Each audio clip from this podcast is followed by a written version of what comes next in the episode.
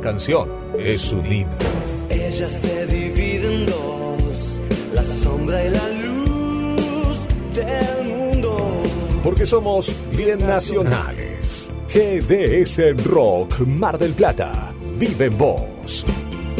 Las mejores camperas de Mar del Plata están en Duki Patagonia. 6 cuotas sin interés y 20% de descuento en efectivo o transferencia bancaria. Entregas a todo el país. Entra en www.dukipatagonia.mitiendanube.com o te esperamos en Santiago del Estero 1755, casi peatonal San Martín. Duki Patagonia.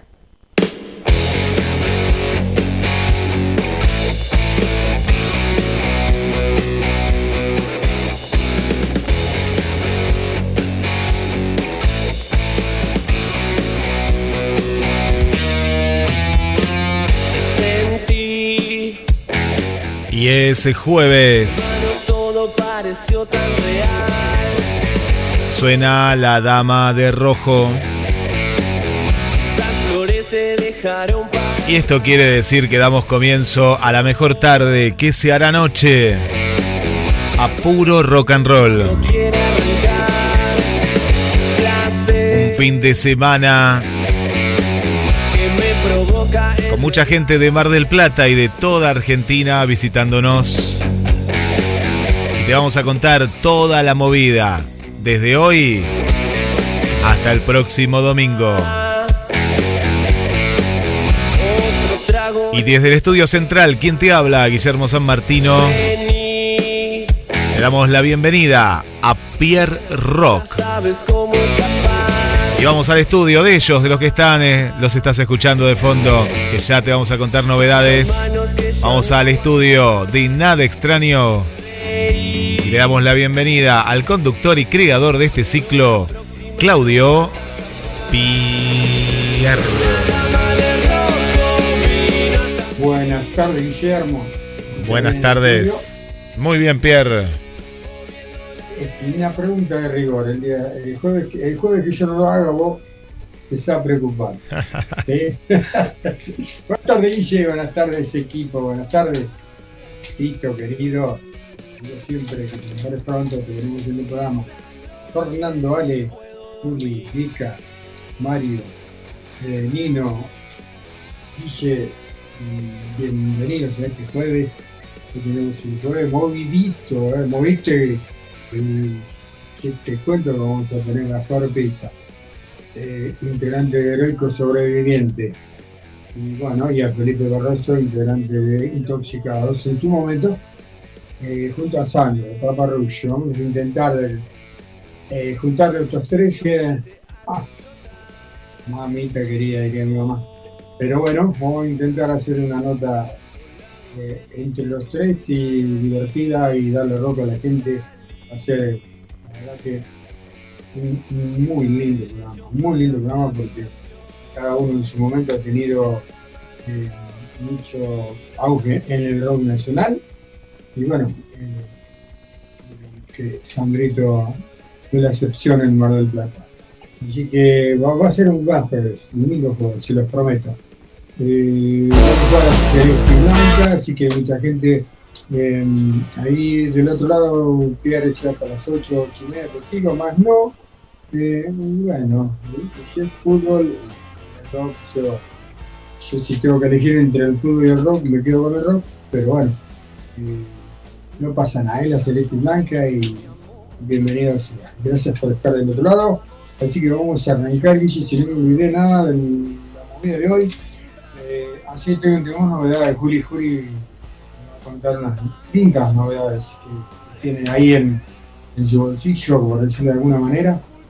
Eh, muy linda novedad, la verdad que es un orgullo tenerlos en mi programa, cómo se mueven para, para buscar y estar eh, toda la información. Así que eh, algo que va a suceder muy, muy lindo. Ya se lo vamos a estar informando, ya va a estar Juli con toda la data, ya va a estar Fer con su espacio grabado. Y escúchame, Guille, más allá que yo no te escuche, no me mandes el. ¿eh? Ya que. Dame el actual, no me mandes el, el audio de la semana pasada, ¿viste? Dale, no tengo retorno, así que no tengo cómo, cómo, cómo saber qué estás haciendo. Y yo en estudiar. Acá son quejas que me llegaron, ¿viste? Ah, Eh, no, no, claro, el- no. El, el informe era atrasado. Era atrasado, no, pero era, era actual igual, pues Fer lo que contaba. No, pasamos el de la semana pasada, eh, que Ajá. había dado Fer, porque eh, la semana pasada no, no podía entrar ni el Fer grabado ni el Fer en vivo, pero él nos había dejado justamente ese y sí, aprovechamos, aprovechamos a pasarlo y bueno. No, ahora nos mandó uno que ya escuché, ya escuché un poquito, pero no, no quise escuchar todo para disfrutarlo acá en vivo con, con toda la gente de Pierre Rock. Eh, está full, Fer, ¿eh? Está full. Está con todo. Está con todo, está con todo. Con el universo del rock y aparte de estar a full con el universo del rock, está a full con toda la música, Sí. tiene un montón de novedades que también eh, ya, ya, ya nos va a estar comunicando vía telefónica. Bueno, Guille, arrancamos. Arrancamos como cada jueves recordando los que ya no están, como hacemos siempre. Eh, vamos, vamos.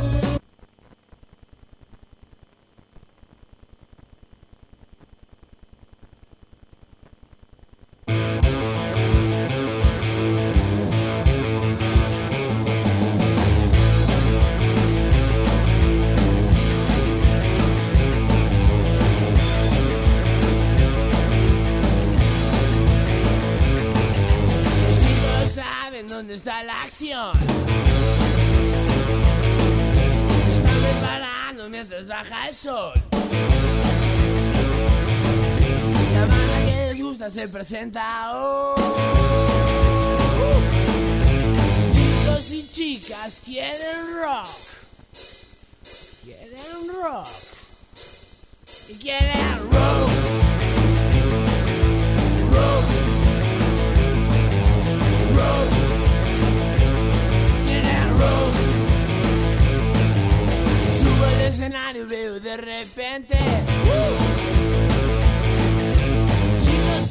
intoxicados por el rock and roll.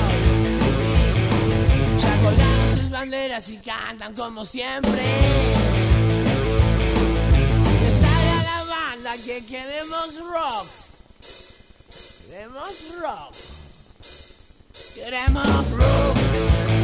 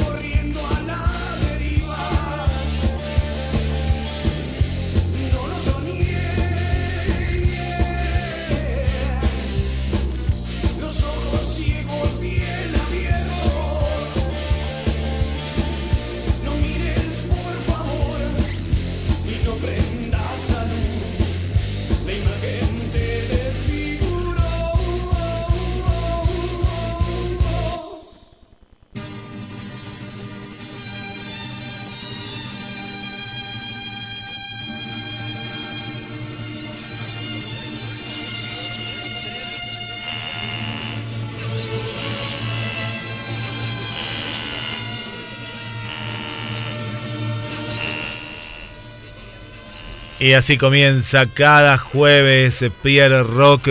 Y la música llega, ¿eh? la música trasciende a través del éter y, y va eh, más allá, justamente a través de- del sentido recuerdo a los amigos del rock. Pierre. Las playlists son una ventana Adelante, Pierre.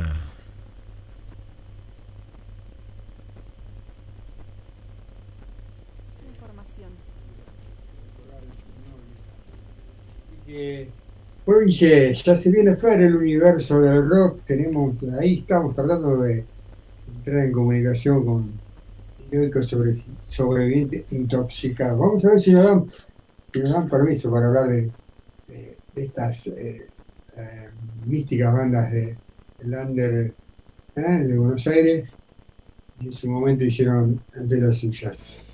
Em, así que vamos con el informe de el universo de rock, Fernando Cuevas, en un ratito Nino, en un ratito Alejandro, en un ratito Juli, hoy vamos a hacer un programa, quizás, eh, quizás, si no hay alguna novedad, si no hay algún, como digo yo, alguna sorpresita, siempre, siempre nos cae una sorpresa de golpe, ya vamos a traer también un par de sorpresas que tiene guardada él, y quién te dice que esto se alarga hasta la la idea es eh, cortar ahí por las ocho, y media. Vamos a ver qué dice el equipo de P-Rock, ¿no? Porque yo para que no me dejen solo, porque te- van a mirar televisión y yo, yo quiero seguir rockeando. Todo el día. Pero bueno, va a depender de los invitados también. Eh, no sé, si, si quieren seguir rockeando, vamos a seguir rockeando, no hay, no hay ningún problema. Y va a depender del horario que nos podamos enganchar con los chicos. Así que Sandrito Vázquez, si me estás escuchando, eh, corre hermano, corre a comprar un celular que te quedas afuera. Corre a comprar un celular, dale, comprarlo en cuota que se paga solo, ¿eh? Se paga solo, dice, así dijeron a mí, che, salí a comprar cuota, ¿viste? Porque se pudre todo y te va a salir más barato. ¿Cómo, cómo está? ¿Cómo está el país? ¿eh? Qué complicado que estamos. Por favor, eh, paren un poquito con, con el dólar, que eh, hay una cosa que yo no voy a entender, ¿no? La, de la política.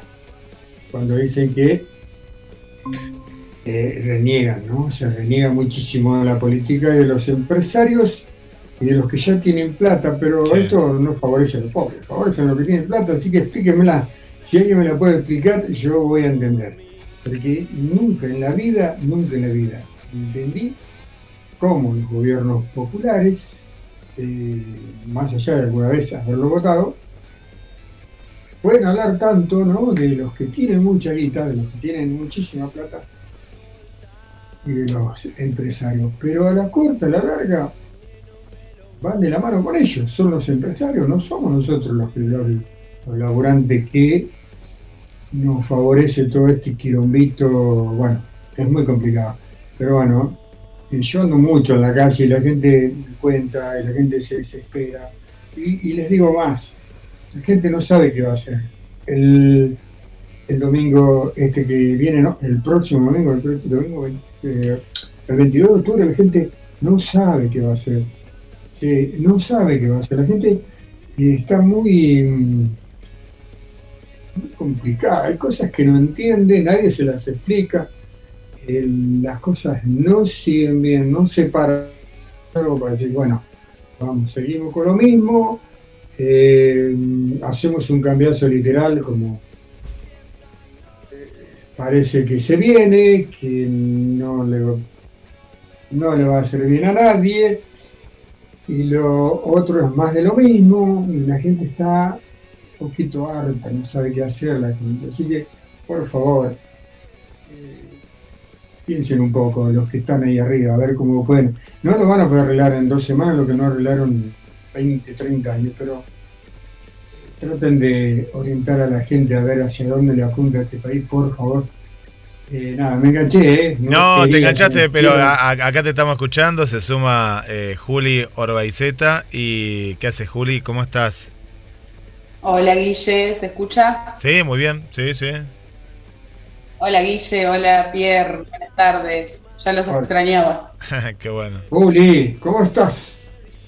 Bien, bien, bien. Saludos a toda la audiencia de Pierre Rock. Y bueno, sigue siempre pagando los platos rotos, pero bueno, conciencia, estos años se viene tormenta, ahí haciendo conciencia y destapando caras y caretas. Así que bueno, esperemos lo mejor para, Hay, hay- para todos. Hay una cuestión, Juli Pierre, eh, que, que se viene ya una, una temporada y, y también se viene un fin de semana. Eh, ¿Cómo cobrar una entrada, no? ¿Cómo cobrar? Yo le decía a Pierre que eh, el otro día, hace días nada más, que fuimos a ver a, a un amigo. claro, de pronto te encontrás con que gastás mucha guita, éramos dos personas nada más, y, y- y bueno, y vos decís, pero como, y la, la- la entrada queda, ya queda baja, ¿viste? La, la que, no sé, están poniendo a mil, mil quinientos, dos mil, dos mil quinientos, y vos decís, ¿a qué precio, no? Para, para que un, un buen espectáculo se pueda llevar a cabo, porque vos tenés, eh, eh, la, la gente lo sabe, pero a veces no, no, no lo sabe bien todo lo que hay alrededor de una banda, ¿no? A veces de una, a veces de dos y de tres bandas que se juntan. ¿Por qué se juntan? No sé si a veces se juntan porque quieren tocar tres bandas una misma noche, no. Es porque tenés que llegar a juntar la guita necesaria para estar en un lugar acorde, ¿no? Y, y también esto plantea, ¿no? Porque, ¿y a cuánto vamos a cobrar entonces la entrada en la temporada? Y ahí es donde de pronto se da, como no fue escalonada, porque yo me acuerdo, Pierre, Juli, que hacía poco tiempo hablábamos de una entrada tan barata, de 500, 750, y no hace tantos meses, que ahora de pronto vos le cobras una entrada de, de 2.000, 2.000, 3.000 y ya es una locura. Y, no es que sea una locura, es que no se fue ayornando, ¿no? No se fue... Y eh, yo lo veo complicado también, esta transición, ¿no? De cuál, cuál sería el valor hoy. No, no sé, Pierre, ¿lo, lo tenemos el valor hoy? No, viste que uno cobra una cosa, otro otra. Está, está complicado con esto que, que, que hablabas, ¿no? hablar que el músico también, obvio que es su trabajo y todo el trabajo que hay detrás, ¿no? Que la entrada, la verdad que lo vale por, por lo que es, bueno, ya sabemos, ensayo, sonido, tiempo, pero lo que pasa es cuando entras, el bolichero es el que te mata adentro también. Entonces también tiene que haber una concesión entre, sí, te doy el espacio, pero la onda es que ganemos todo, porque que la gente sepa que quizás de una entrada tenés que dejar el bordero o lo que sea y nunca es todo para la banda, ¿no? Entonces, sí, sí, eh, estoy de acuerdo que el músico, claro que tiene que cobrar su trabajo, pero hay tanta inestabilidad que no hay relación a, precio y, nada, pasa también cuando uno va a hacer las compras, viste, te da pena, te dan ganas de, llorar cuando entras al mercado. Así que bueno, esperemos que esta transición sea con, con paz y con lo mejor, que se venga, si se viene un cambio, que sea para bien. ¿Qué va a ser? Yo en, en todo este tiempo, la verdad que, bueno, no soy muy, no miro la tele, no miro menos noticieros, pero estuve viendo el, el debate y, y sí hay mucho, muy poca información. no nos dan información de lo que están haciendo. Entonces uno tiene que hacer como, a ver, ¿qué hago? Voy para acá, voy para allá, me gusta esto de acá, pero son los mismos. Eso necesitamos, información. Con tanta información o mm, recursos que tenemos hoy en día para que la información llegue es lo que menos hay. Comunicación, ¿no? Claro, yo te, yo te voy a decir algo que, me pasa a mí, ¿no? Yo, yo sí hablar muy poco de la política, muy, muy poco. Pero sí me molesta lo que está pasando y la gente que no entiende qué es lo que está pasando. Porque estábamos hablando de- de- de- del bar y el lugar y la música. Y nos va llevando a la cotidiana. Si queremos o no queremos, nos lleva a la cotidiana. Por eso lo que está sucediendo en los bares, obviamente a la vida cotidiana. El bar, el bar y la banda de sí es un lujito que nos podamos dar el fin de semana. ¿eh? Si hablamos de, de esto ahorita, tiene que ser un lujito que nos podemos dar el fin de semana. Ese lujito eh, tiene, que, tiene que costar. Y no queremos que nos cueste tanto, te digo, desde el otro lado, porque he estado del otro lado. Y vos sabés que siempre en Mar del Plata, si, si, te pueden ratonear la entrada, por decirlo de alguna manera, el invitado especial, a mí me pasa mucho, ustedes saben que yo siempre estoy tratando de conseguir entradas para todos los eventos. Así no se apoya la cultura mangueando entradas ni pidiendo Claro, descuento. ¿me entendés? ¿Me entendés?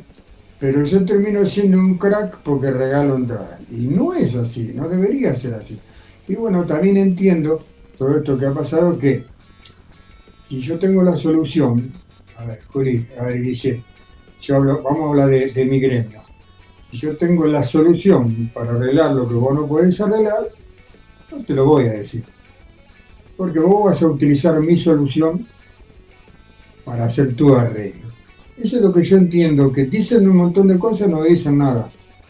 Eh, hablando políticamente, dicen un montón de cosas, no dicen nada. Yo tampoco diría, si tengo la solución, te la diría a vos, ni a vos, ni a Guille, para que ustedes dos, si yo no llego, hagan lo que yo tengo pensado hacer. ¿Se entiende? Hay mucho, yo entiendo que hay mucho, mm, muchas agachadas, muchas agachadas, y la gente está preocupada porque no entiende lo que está pasando no entiende. Yo te puedo asegurar que hablo con mucha gente que está la está pasando mal y no sabe para dónde disparar. No es que tiene algo ya que dice, no, yo voy ahí, no sabe qué hacer.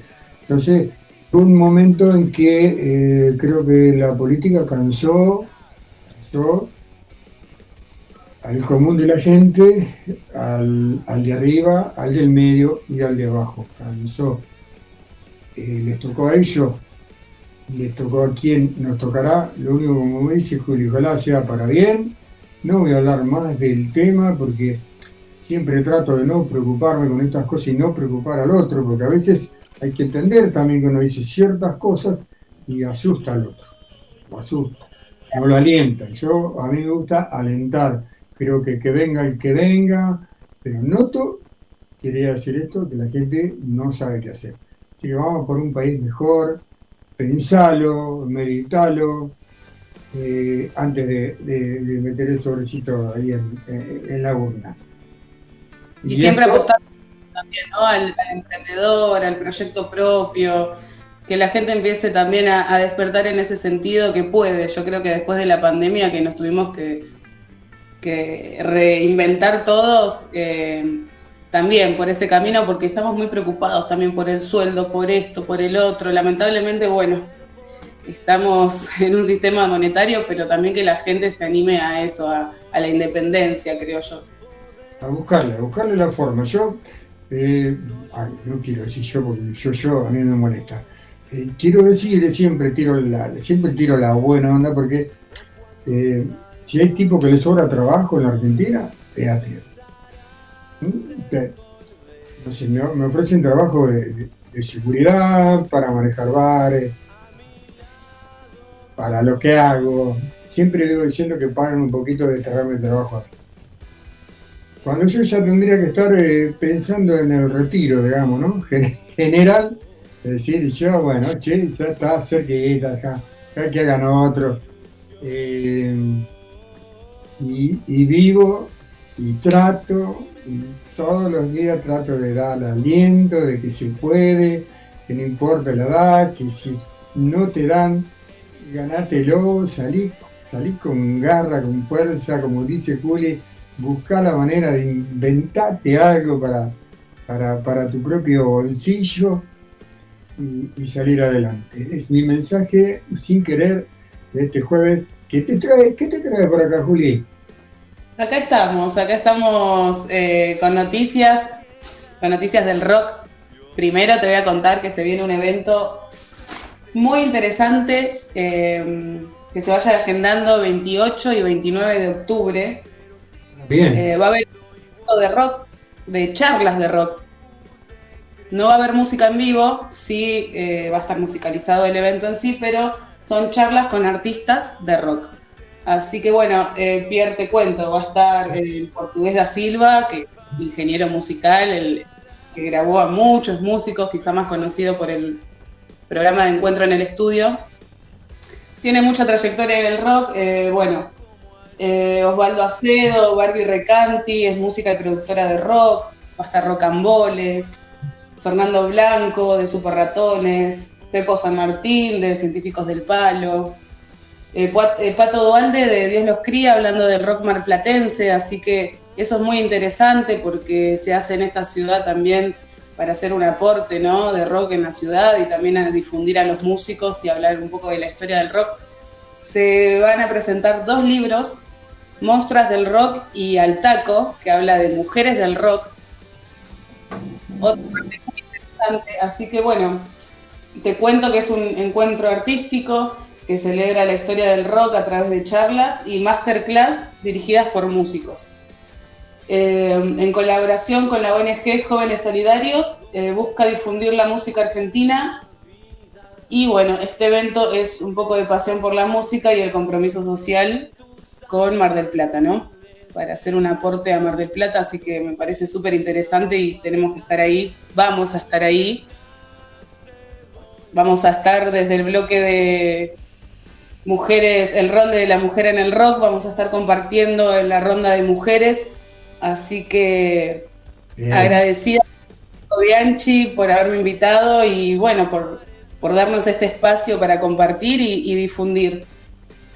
Quiero creer que vas a estar representando a, a toda la barra Pierro, todo el equipo. Así es, vamos a estar representando a Pierre Rock, Qué a, bueno. a a la difusión que se hace a los músicos, a Pierre, a Guille y bueno, a todo este equipo hermoso y también gracias a ustedes porque bueno, todo va de la mano y bueno, viste, cuando uno quiere, hace lo que le gusta, viste, las puertas se van abriendo. Así que también esto lo, lo comparto con ustedes. Juli, Claro va- vas, a, vas a disertar, vas a estar en, en un momento dado ahí en el coloquio a- hablando, hablando justamente de, de las mujeres del rock. Sí, sí, ahí estaremos eh, charlando un poco, también con las chicas, con las escritoras. Y bueno, este libro al taco es también rock de las mujeres desde los 50 Uy, qué bueno.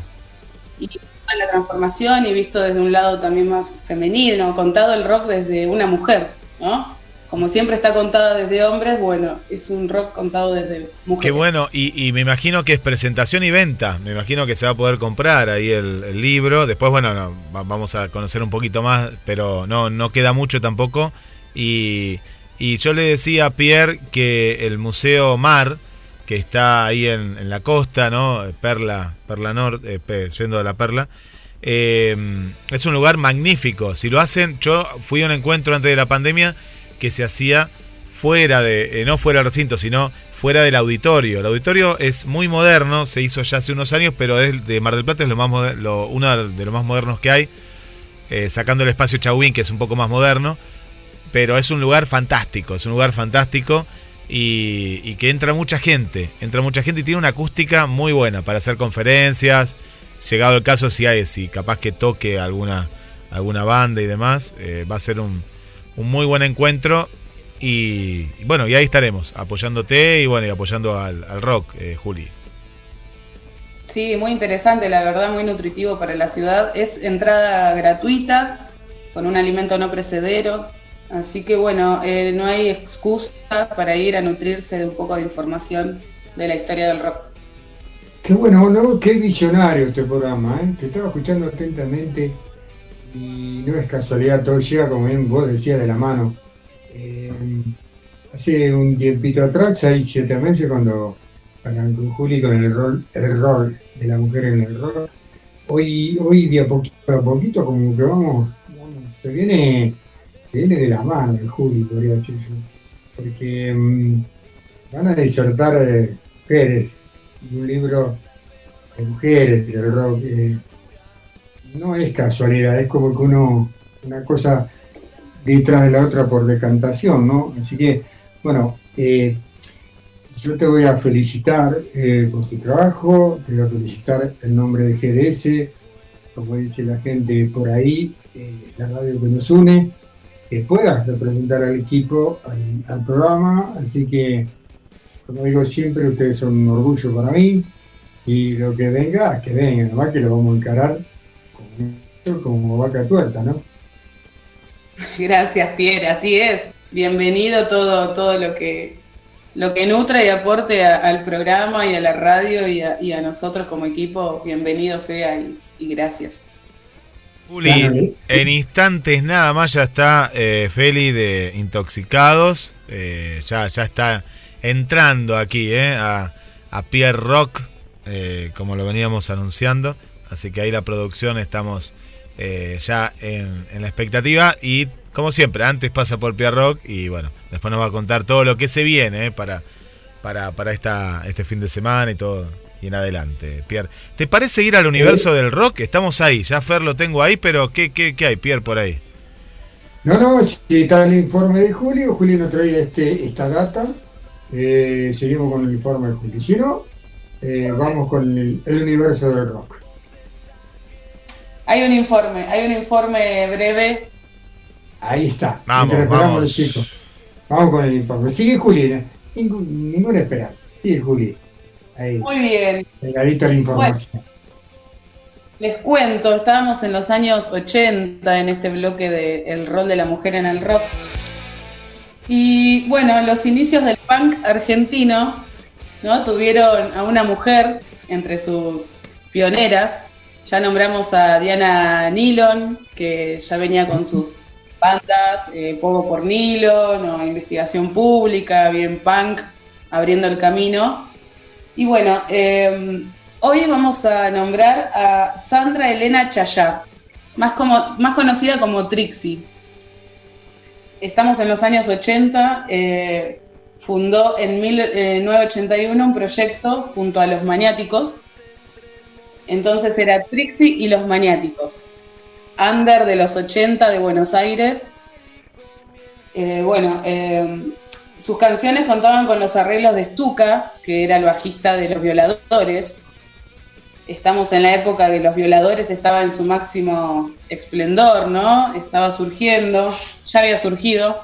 Eh, bueno, Stuka es él, era la pareja de Trixie. Así que Stuka le ayudaba a Trixie a componer los temas de esta banda, Trixie y los Maniáticos.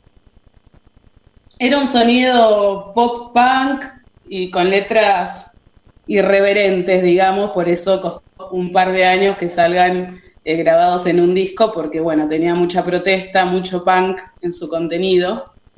Así que bueno, eh, Trixie y los Maniáticos fue, como te contaba, una de las primeras bandas punk locales con una fuerte participación femenina, porque estuvo liderada por Trixie y tuvo como guitarrista a Roxana Curras, quien más adelante va a ser la voz principal de esta banda cuando Trixie se va.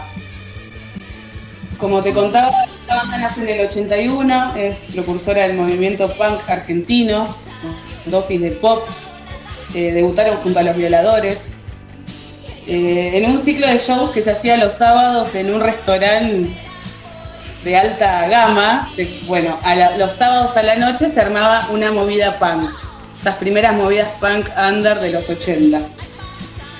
Era un restaurante francés, que te digo, era menú y luego de las 12 se movía una, una movida punk.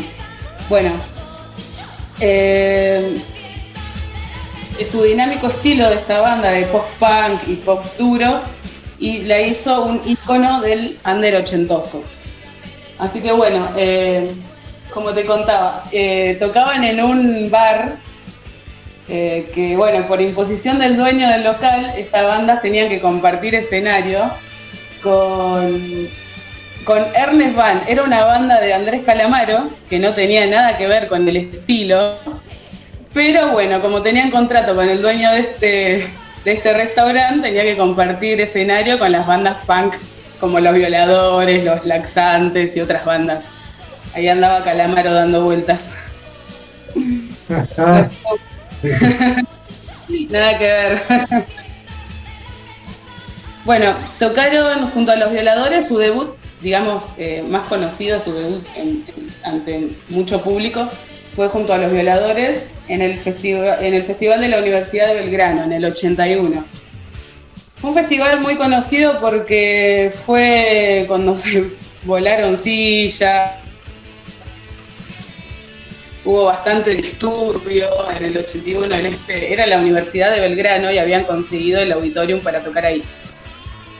El tema, te cuento que bueno, eh, uno de, los chicos de los violadores estudiaba en la universidad, bueno, había conseguido el auditorium para, para la actuación. Y bueno, pero al tener que pagar el sonido, tenían que incluir una banda más, una banda soporte. Bueno, eh, consiguieron una banda que no tenía nada que ver con el, con el era la Rosa and Roll. Bueno, la Rosa and Roll era Eduardo Rosanroll, era su, su líder, que era conocido en ese entonces como Plomo de Papo, de Spinetta, de Nevia. Era rock y punk. Entonces, bueno, eh, los punk eh, lo engañaron a, a los de Rosanroll diciendo que iban a ser la banda principal, que, se iban a llevar parte de, bueno, de lo recaudado. La cosa las punk se cruzaron los rockeros y en el 81 volaron sillas. Linda época esa, qué linda época. Más linda. eh. Si la ves desde mi punto de vista, recuerdo. Eh, bastante complicada, sí. Claro, bueno, entonces, bueno, ese sería el último show con la formación inicial eh, de la banda, que estaban Trixie en voz, Alejandro Mariscal en bata, el polaco Selake en guitarra y Alfredo en bajo. Son músicos que después se pasaron a la banda Los Violadores, ¿no? Parte de esa Ah, banda. Así es. Porque bueno, tocaban juntos, ya te digo, compartían muchos escenarios.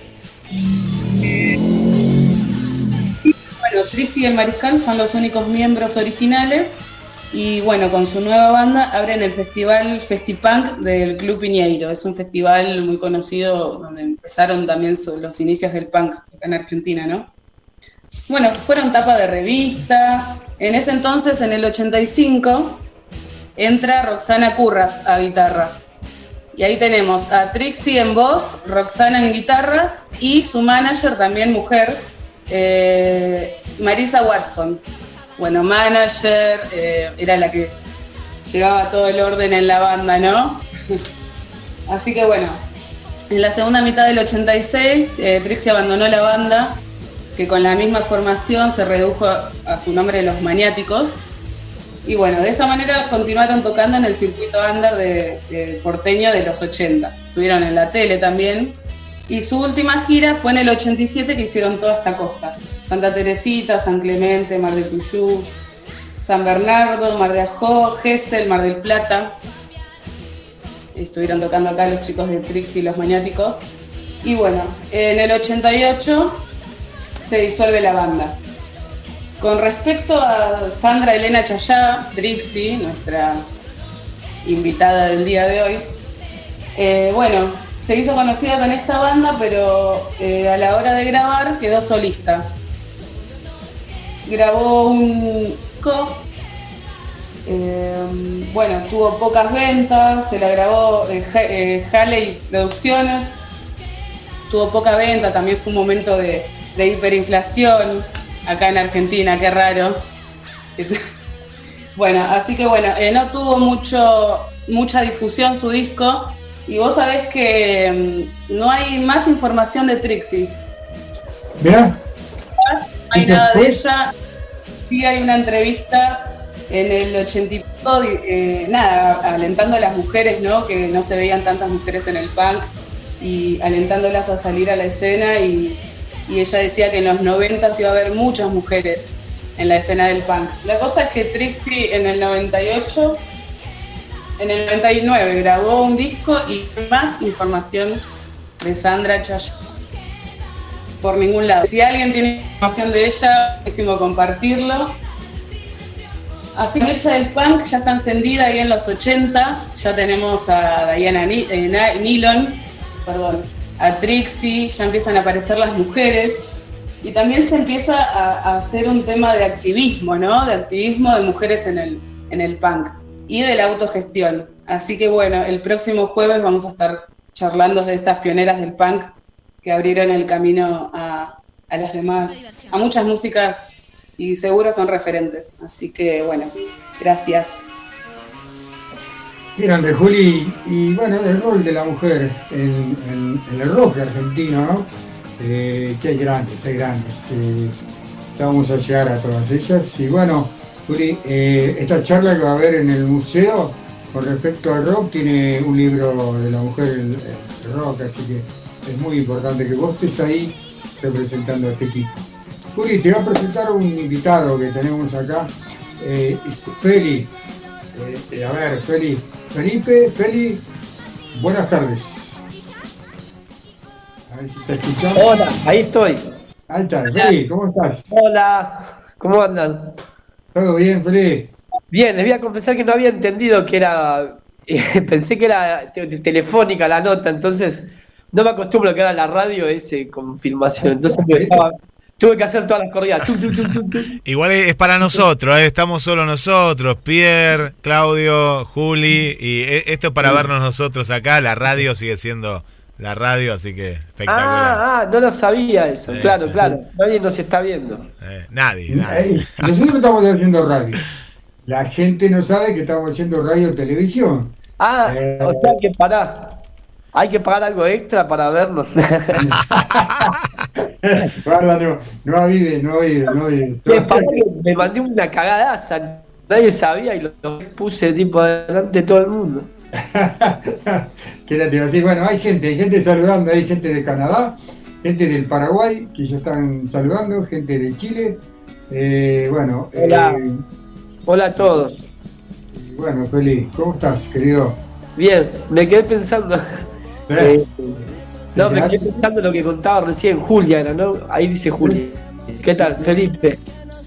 Qué loco Hola, de, esta mina, como era Trixie que conocí, que contabas y que tipo que desapareció, no sé, estaré. Viste que ahora se hacen muchos documentales de cosas y todo, y capaz haces un documental y tipo y la encontrás en el trayecto de hacer el documental. Viste que tipo hay un montón de cosas así hoy en día. Oscar Sí, no- se cambió. Cristina Plate, que fue antes que Gabriela Parodi, no se sabe nada de Cristina, se fue y nunca más. Y Y tampoco. así mucho. Qué loco. Sí, sí, eh, es el, bueno, eh, digamos que lo, lo venimos charlando, Feli, cada jueves nosotros, ¿no? El, el rol Sí. de la mujer en el rock. Claro. Y, y siempre queda como debilitada la mujer, hay que, hay que ser realista, todo ha pasado en la historia de la música. Y vos podés saber eh, de la historia del rock nacional, eh, que la, la mayoría de los artistas o siguen laburando o están tocando en otra banda, vos lo sabes bien. Eh, o, o son eh, empresarios de, de la música, Sí. siempre están ahí, viste que vos decís, ah, este era el que Está tocaba. ahí, ahí". está allá, está acá y los demás van desapareciendo, claro.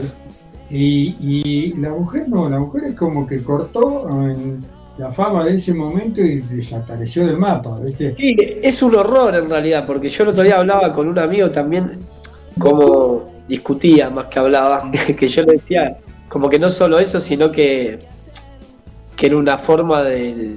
O sea, si grababan un disco, grababan un disco con temas de... No dejaban grabar sus propios temas, le ha pasado, no sé, no quiero dar nombres porque no estoy totalmente seguro, pero estoy casi seguro que le pasó quizás a Fabiana Cantilo, Claudia Puyó. eh, no, o sea, si grababan, grababan eh, temas de los chabones, o sea, los que cobraban Sadek después eran los chabones.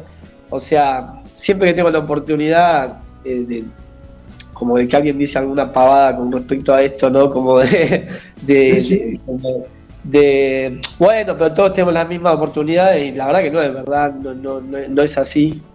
De hecho, o sea, sin dar nombre, o sea, conozco una guitarrista muy buena que, que en un momento yo me acuerdo que nadie sabía cómo se llamaba, era la novia de otro guitarrista. Entonces digo, no quiero entrar en detalles porque no, no son amigos tan de confianza como para que, para que hable, pero digo como que yo tenía 15 años y tipo, nadie sabía cómo se llamaba, era la novia de fulanito.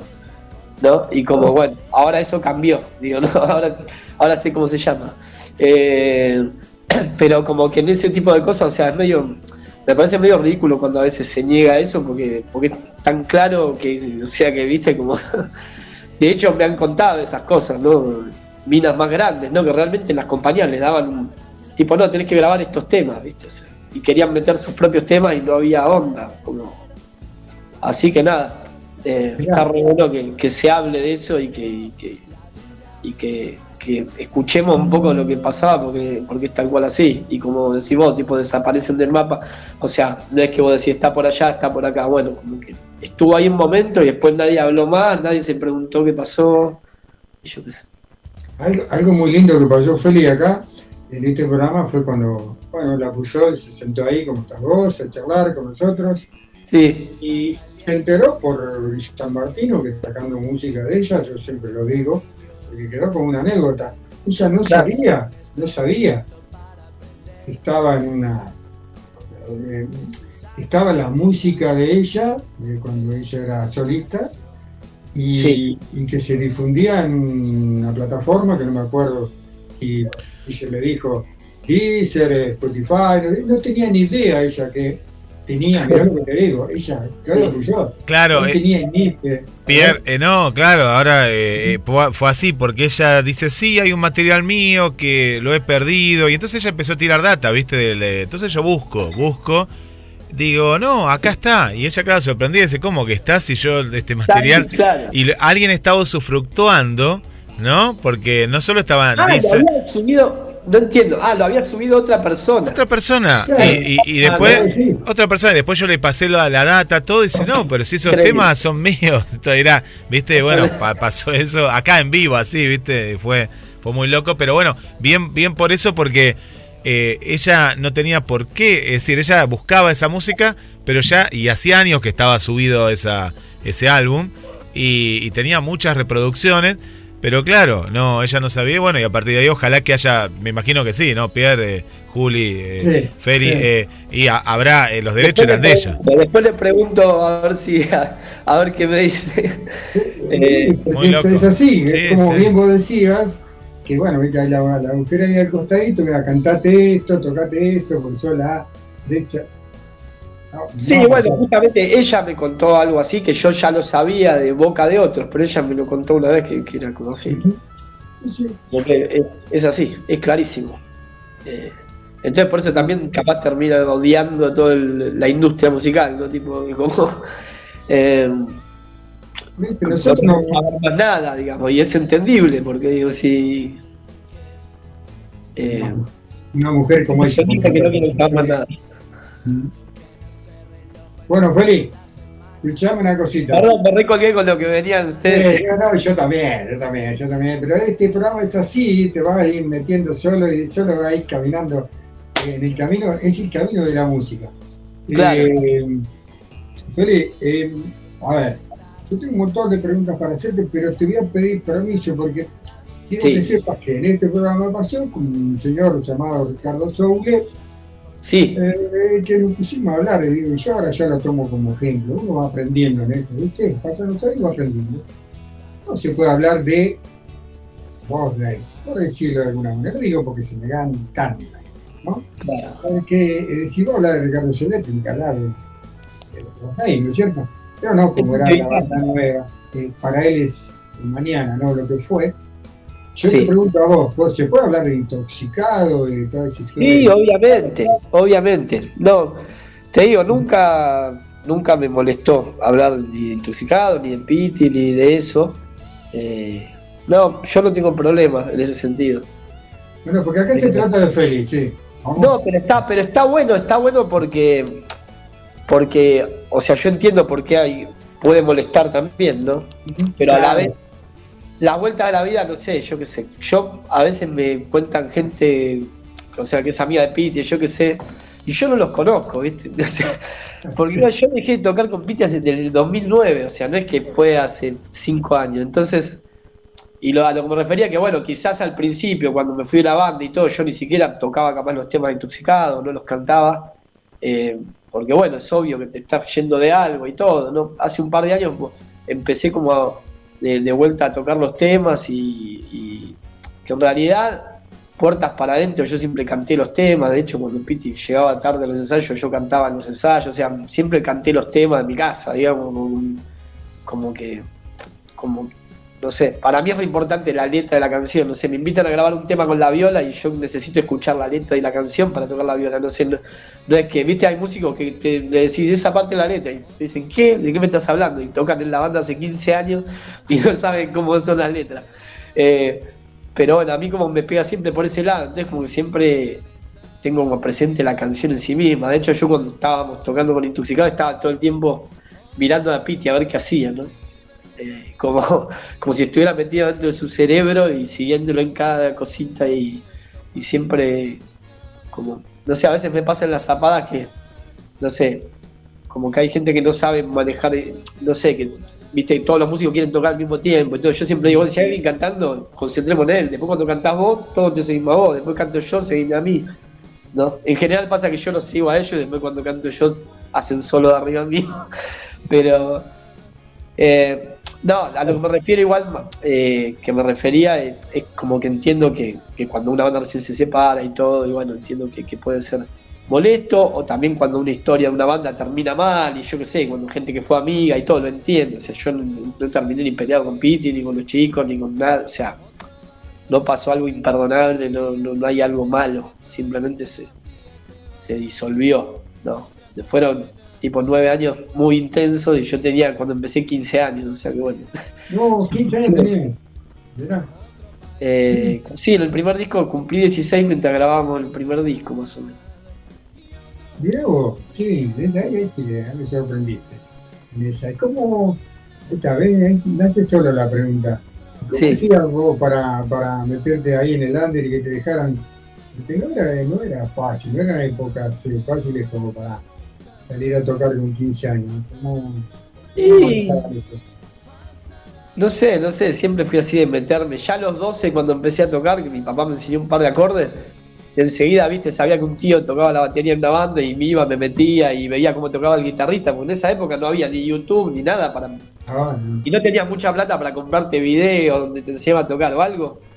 O sea, no, para aprender a tocar rock, no sé, me acuerdo mi tía me había regalado un, un, eh, un VHS en ese momento, ¿no? De ACDC eh, en la Plaza de Toros de Madrid y era el único video que tenía para ver cómo tocaba alguien, ¿no? Y me acuerdo de prácticamente todos los días ver el VHS con la guitarra y yo tenía 12 años ahí y verlo todos los días y, escuchar todo y mirar y rebobinar y todo y ver lo que tocaba y sacarlo y volverme loco con eso, ¿no? Que hoy en día agarrás YouTube y hasta en YouTube lo podés alentar en el video y ver cómo carajo lo toca.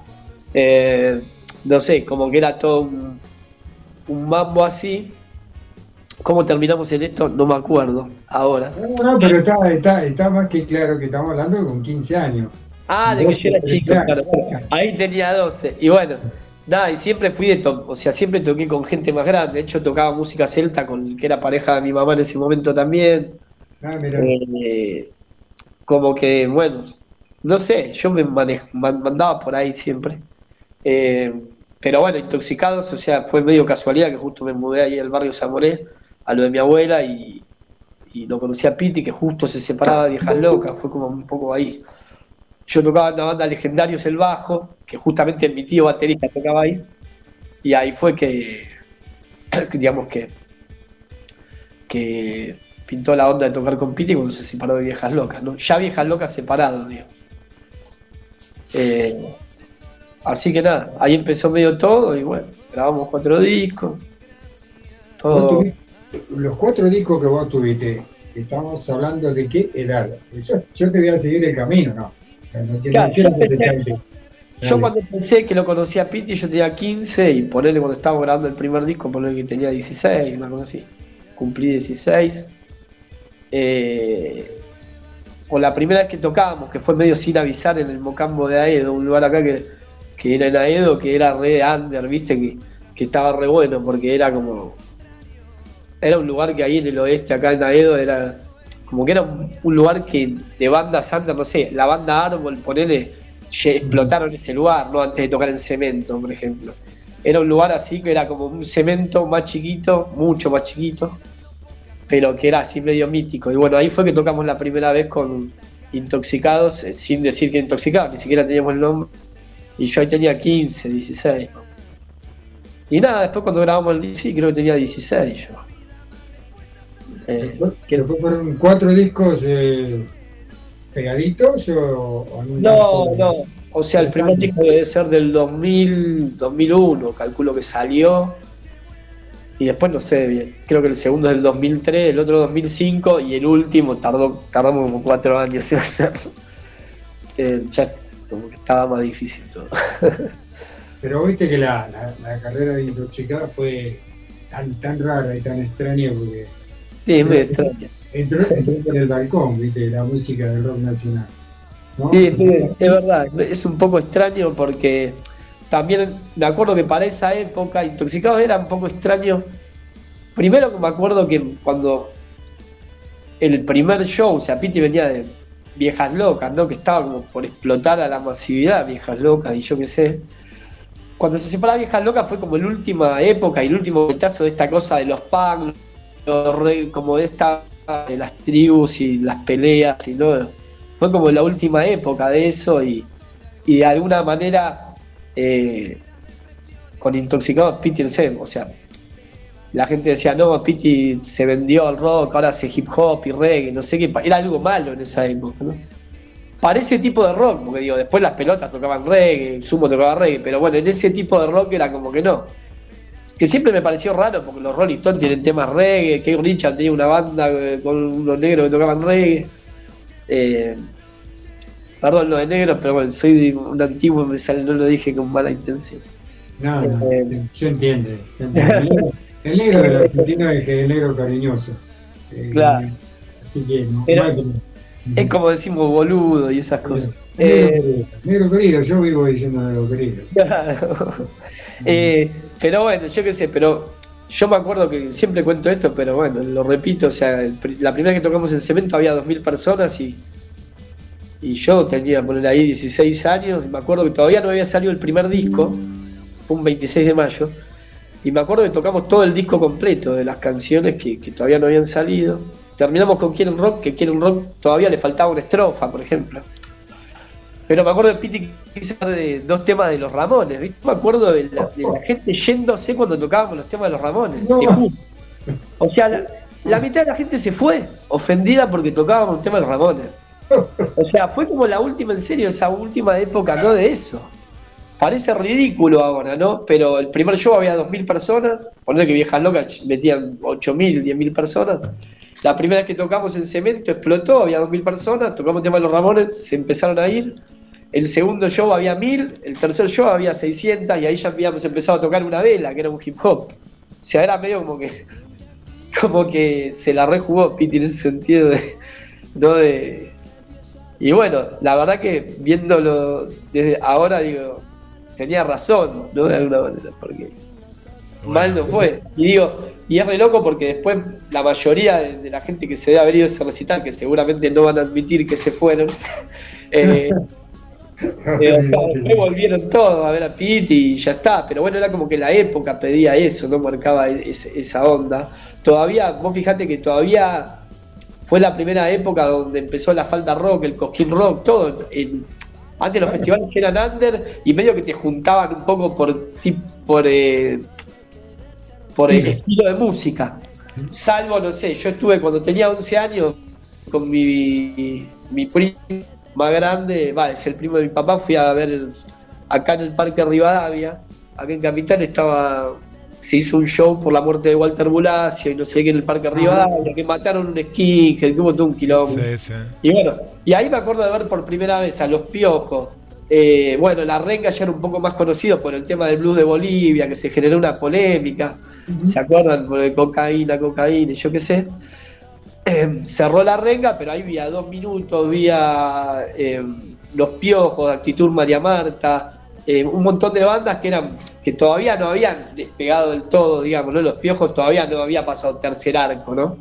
Me acuerdo de escuchar el y decir, uh, esto va a pasar algo con esto. Entonces yo tenía 11, 12 años y ya te dabas cuenta que eso iba a pasar algo porque era como algo que te queda, ¿viste? Y, pero me acuerdo de eso, que salga un recital que era por alguna causa o alguna cosa, y mirá el quilombo que se armó al final. Eh, si no, los festivales eran más temáticos, no era tanto de mezclar a todos, ¿no? Se Feli. mezclaba solamente si era por una razón o alguna cosa. pero- Qué buena, qué y buena, eso, qué buenas. Los otros festivales empezaron a mezclar todo. Ay, Qué bueno, qué bueno todo esto. Quería, eh, te, te interrumpía porque tenemos a, también a Fer para sumarlo a, a- a esta familia de, de, de Pierre Rock, a Fernando Pita, que le damos la bienvenida. Ahí está Fer. Está Fer ahí, lo, lo vemos que está silenciado, pero ya ahí abrimos, abrimos micrófono también para darle la bienvenida, porque está, está muy bueno, está muy bueno esta, estas charlas. Mientras quería saludar, porque hay mucha gente, como decía Pierre, tanto en el estudio de Nada Extraño, como también de, de- este lado, y, mandamos saludos. Bueno, está Gladys, eh, aquí del barrio de Constitución, que es una fans de Pierre Rock eh, del programa y está ahí siempre, siempre presente. Gracias también por acompañarnos. Bueno, Ale, nuestro movilero también, eh, lo tenemos ahí, Ale. Un, un abrazo para Ale que pronto ahí ya se suma. Nos están visitando oyentes, porque claro, viene fin de semana largo, nos escuchan de, de la zona de tribunales, pero ahora nos mandan que ya están escuchando eh, la, la radio acá. Claro, la trajeron en el celular. Hablamos de María Inés, hablamos de Pablo y hablamos de Adela, que ya están en Mar del Plata eh, para pasar este, este fin de semana. A Félix Pando y a María Marta Stephanie desde nada más y nada menos que eh, Miami, eh, eh, la joven guardia, ahí escuchándonos como todos los jueves. Gracias también por estar. Sumamos a detrás de la cordillera amigas, oyentes que he conocido en el viaje, como el caso de Cintia, de Ingrid, que nos está escuchando del trabajo, Cecilia también, eh, y Gichi, gracias por acompañarnos también ahí. Gisela desde Quilmes también ahí nos manda saludos. Fernanda desde el barrio de la antigua terminal también. Valeria de Colinas, bienvenida también. Y, y bueno, y Ana, Ana que nos mandó una data muy importante que ya la contamos que la Biblia de Box Day, que la veníamos anunciando que iba a estar mañana viernes, se reprogramó para el viernes 24 de noviembre. Noviembre, ¿eh? ya lo vamos a ir contando, pero no vayas mañana a ver la Biblia de Box Day por random, porque va a ser el viernes 24 a las 20 horas en la Catedral de Mar del Plata. Eh, Pierre. Sí, señor, yo saludo a Orlando, a Juli, que nos están escuchando, a Jorge y Claudia, y bueno, a Gustavo, el papá de la bestia, a Lautaro, también a Brian, que nos está escuchando, el vocalista de Nada Extraño. Y lo tenemos a Fer. ¿Fer está muteado o está, lo estás escuchando? Está Fer. muteado, nos debe estar escuchando, ¿eh? Eh, si no lo sumamos por otro lado a- a la- al compañero Fernando Pita, a ver. eh, pero está, está muteado, ¿eh? está, está silenciado. A ver ahí si se ver, puede. Fernando, mandamos un aviso y, y, y- y te haces una escapa- escapadita hacia Mar del Plata, vía telefónica, Fer. A ver, a ver, a ver, a ver, a ver, a ver. Fer ahí si está, que- está del otro lado. Acá igual estamos, estamos en, en Y el, comunicación. y el que no se va a poder comunicar eh, porque tuvo un accidente, no, sé si lo está escuchando, no sé si lo está comunicando, pero tuvo un accidente telefónico, fue, fue Papasán, que Papasán iba compartir, Sandro Paparrucci iba a compartir este, eh, este programa con nosotros, íbamos a estar los tres, los cuatro, los cinco, los seis que hacemos de rock, pero un inconveniente, se le cayó el teléfono. Murió, murió el teléfono. Y Sí. murió el teléfono, no sé si siquiera se lo está escuchando, así que eh, da señales, eh, Sandro eh, Sí, que ponga el teléfono en arroz. Ahí está, ahí tenés, ahí tenés. Yo tenía que haberlo hecho, ¿eh? yo me quería decir hoy temprano, que tenías que haberlo puesto en arroz. A ver si Fer eh, nos escucha, hola Fer. Fer, Fer. Está muteado, Fer, hay que avisarle, Guille. Sí, ahí, ahí, ahí, ahí ya le avisamos, ya le avisamos ahí a- al, amigo Fer, a ver si, Si nos está escuchando y si no lo sumamos por, por otro lado. ¿eh? Escuchando a, a- a Feli, eh, qué, qué buena esa etapa, ¿no? Eh, Feli, que, que viviste. Eh, porque vos fijate que era una etapa eh, en la que uno se va formando, ¿no? Musicalmente, esos primeros recuerdos de los 10, 11, 12 años, ¿no? Que contabas.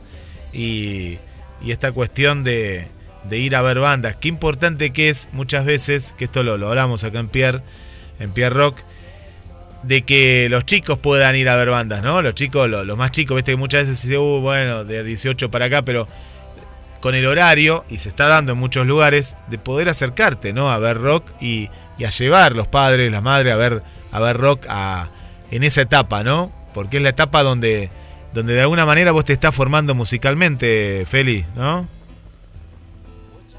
Sí, es medio loco porque poner ahora yo tengo eh, un pibe que viene que cumple ahora 14 y, y nada, toca re bien la viola, todo, y en un momento le digo, veniste a tocar un tema al show y después me di cuenta que no puede venir, ¿no? Como que, eh, claro, para mí es normal, no sé, que yo a los 13 años me subí a un escenario a tocar con gente que tenía 35, pero digo, hoy en día no se podría, o sea, o, te tendría que ir muy bien, porque podrías tocar, no sé, en River podrías tocar, pero no podrías ir a tocar a un, a un antro donde se está gestando el under.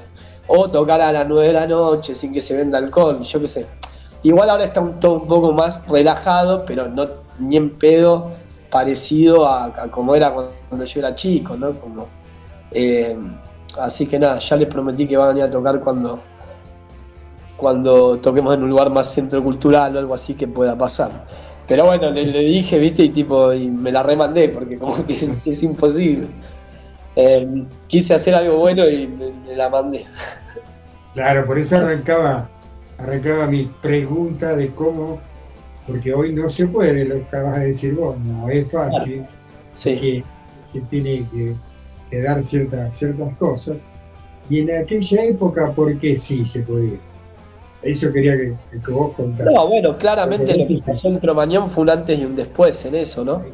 No, no, no quiero, no te voy a entrar en detalles de, de- Ajá. Sí, sí. de ese tema ahora, porque ya está un poco gastado, me parece. Obviamente no creo que, que- que haya alguien que tenga la culpa, digo, podría haber pasado, o sea, no sé. Hemos tocado con intoxicados en lugares que te juro que Piti, que es medio personaje que viste que él es técnico electromecánico, entonces estaba flasheado, que daba corriente el coso y no quería tocar hasta que no arreglen el cable a tierra.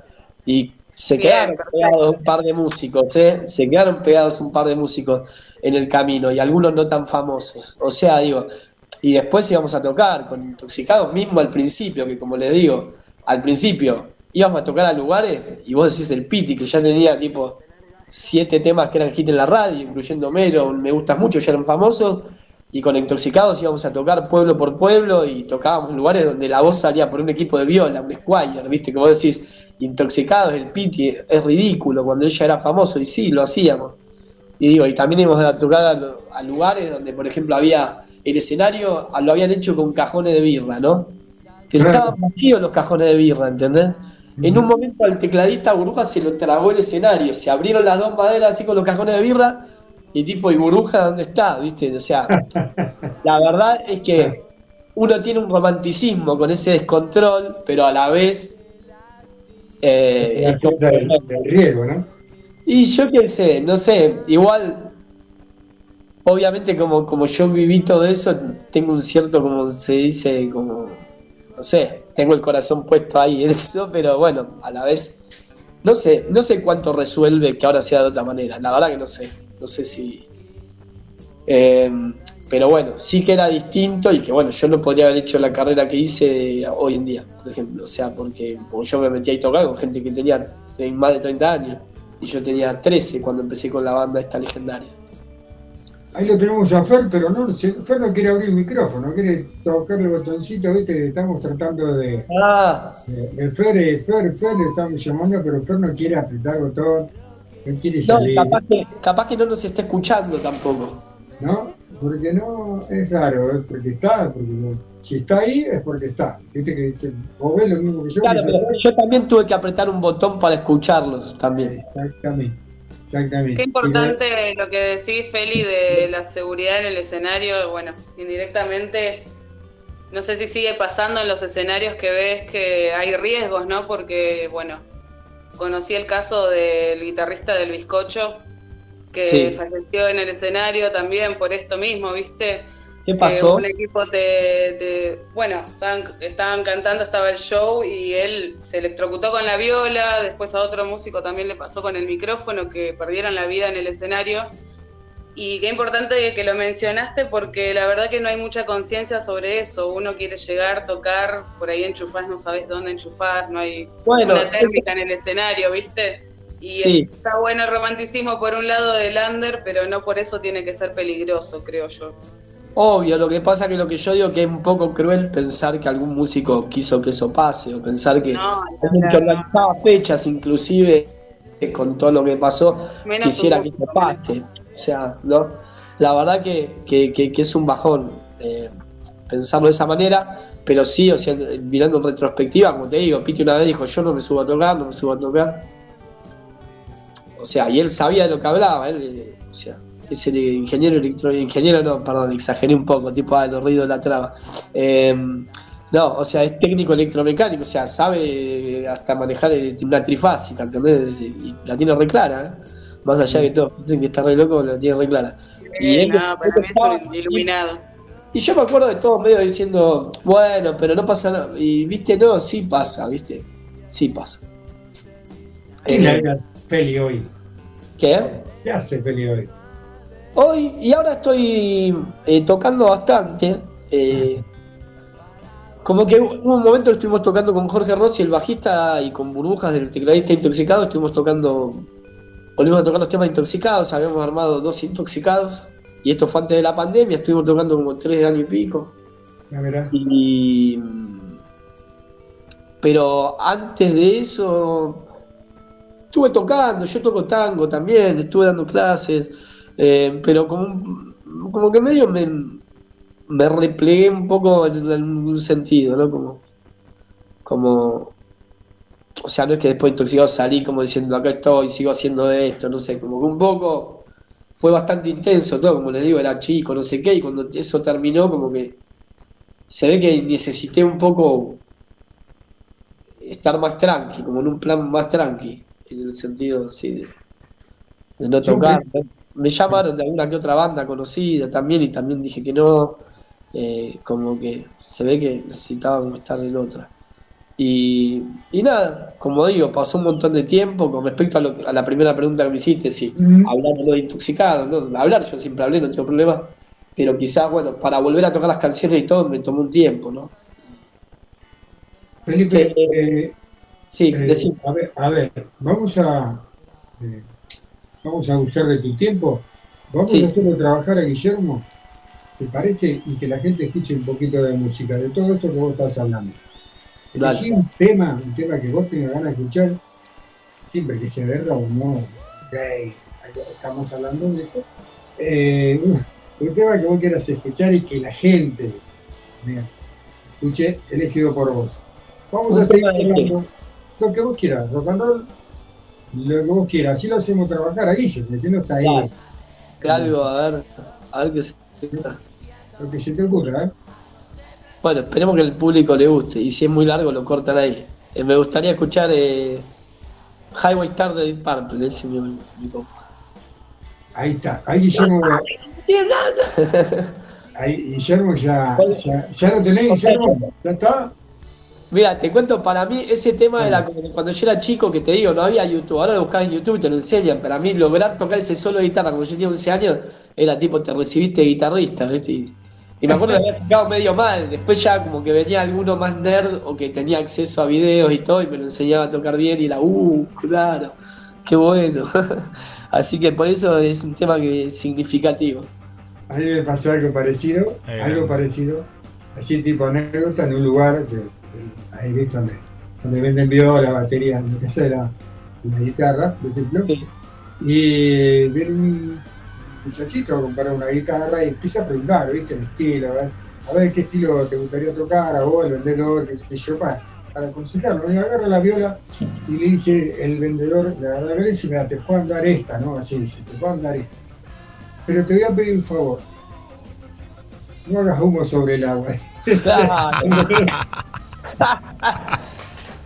y encima mal, porque encima nadie lo toca como esta. vamos, vamos, vamos. vamos. Ah.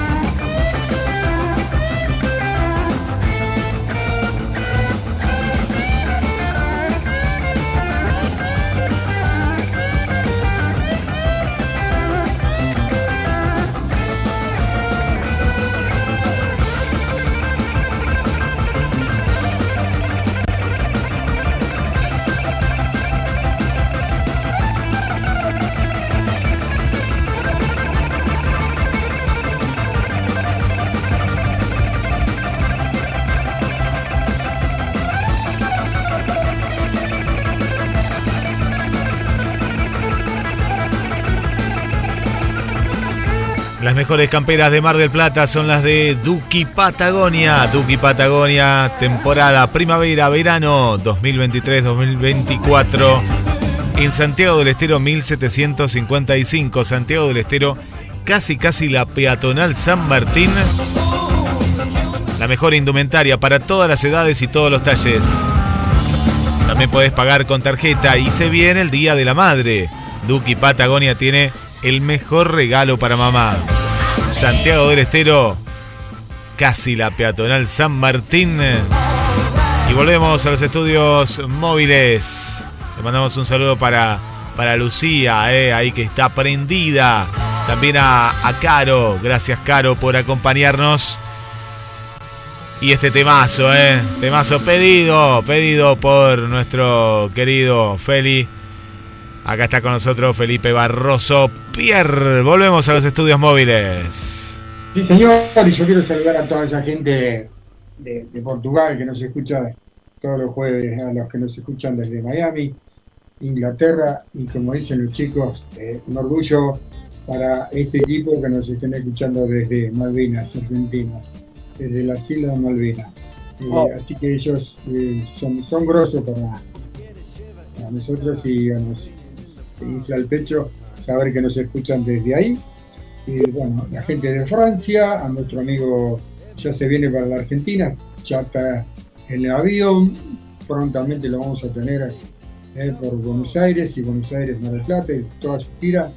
A nuestro amigo Krishna, grande, la historia de la música. Ya vamos a estar contándole a la gente de qué se trata. Bueno, a ver si, a ver si podemos hablar con, podemos hablar con Feli. Hola. No, con Feli. Yo, Feli- Ah, te escucho, Feli. Pensé que te habías enmudecido también. ¿Y Fer? ¿Está Fer por ahí? Hola. Hola, Ahí Fer. está. Estamos Hola, todos.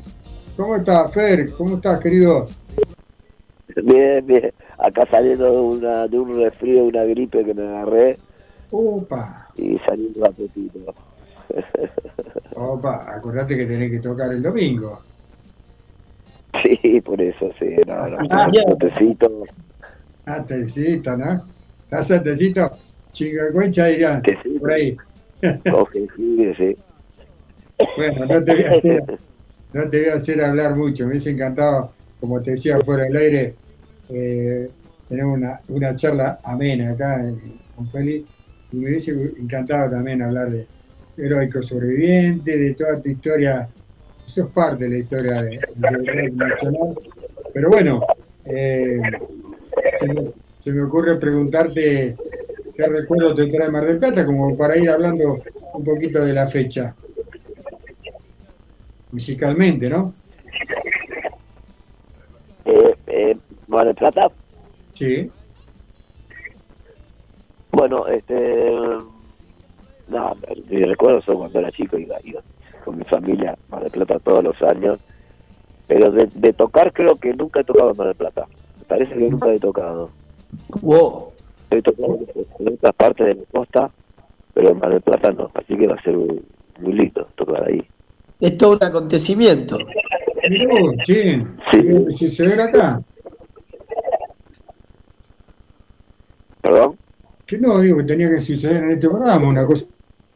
Que Fer venga a, a tocar a Mar del Plata por primera vez. La verdad que, mirá, Felipe se quedó sorprendido y yo también, porque hemos hablado con tantos artistas, hemos invitado a todo el rock nacional y siempre tienen eh, el recuerdo de Mar del Plata de cuando era chico, cuando venían el fin de semana, y todo eso, ¿viste? toda esa historia de Mar del Plata, y obviamente después hablar de los boliches que tocaron, no sé. Acá hay bolichi- bolichitos y bolichones, y boliches que casi todos los músicos de, de la Argentina han venido a tocar a Mar del Plata, de alguna u otra manera, ¿no? Y que vos no hayas venido, o sea, que esta es la primera vez. Sorprendido mal, ¿eh? O bien, digamos. Sí. La verdad que sí, es raro, porque he ido a tocar a todos lados. A todos lados. Claro, eh, claro, claro. pero eh, Bueno, entonces, Fer, eh, noto que estás bastante, bastante como molesto con la, con la situación que estás viviendo. ¿Querés contarle a la gente? ¿Querés charlar con la gente? La gente escuche algo de, de música tuya, eh, no sé, decidí vos porque no, no, no te quiero molestar, sé que no estás anímicamente, tenés que estar en la camuchi, como para decir, bueno, el domingo doy todo, ¿no? Sí, es lo que estoy haciendo. Estoy en la camita, con el tecito, cuidándome. Y bueno, estaría buenísimo tocar algo, pero no puedo, casi no puedo ni hablar, ¿viste? No, no, olvidate, olvidate. En otra oportunidad, eh, mira, te comprometo acá junto a Felipe, eh, quiero tener una charla de heroico sobreviviente, de tu, de tu música, de tu historia. Eh, mira, Felipe, a los 13 años dice que vos empezar, empezó a tocar. ¿Vos a qué edad empezaste a tocar? Y a mí me da por hacer este tipo de preguntas. ¿Viste? Porque me, me gusta el rock, me gusta la música, vivo de eso. Eh, ¿A qué edad empezaste a tocar, Feli? Eh, No, eh, a los a los 11 me pusieron una guitarra y un profesor con partitura, música clásica. A los 13 eh, escuché a los Beatles, largué la, la música clásica, ya había pasado a segundo año de, de profesorado de, de, música, largué la música y empecé a, escuchar rock and roll, ¿no? A partir de los Beatles empecé a escuchar todas las bandas de esa época.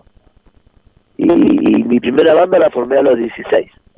A los 16 tenía mi bandita. Obviamente tocábamos en fiestas, fiestas privadas. Eh, hacíamos covers en inglés, porque en esa época se cantaba en inglés.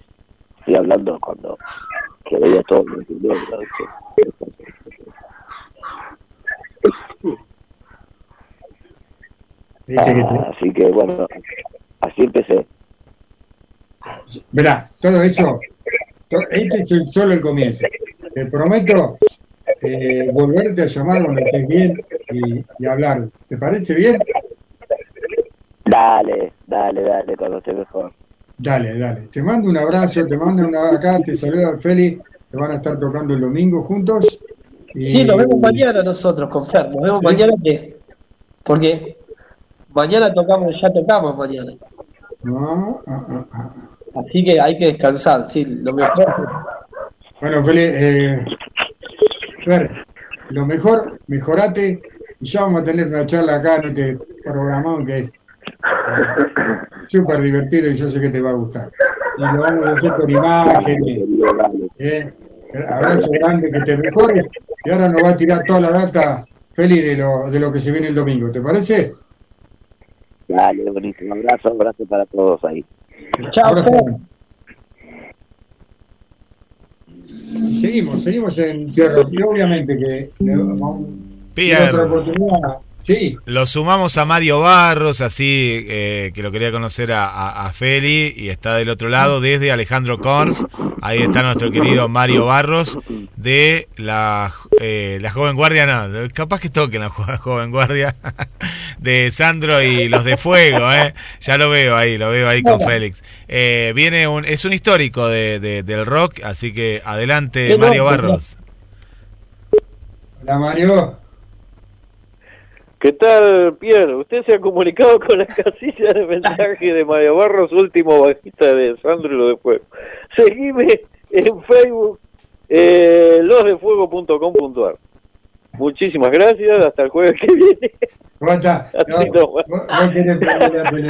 la. Este está con la tele. No, no, no. La selección va a esperar. Eh, ya, ya hablamos ahí con eh, Chiqui Tapia.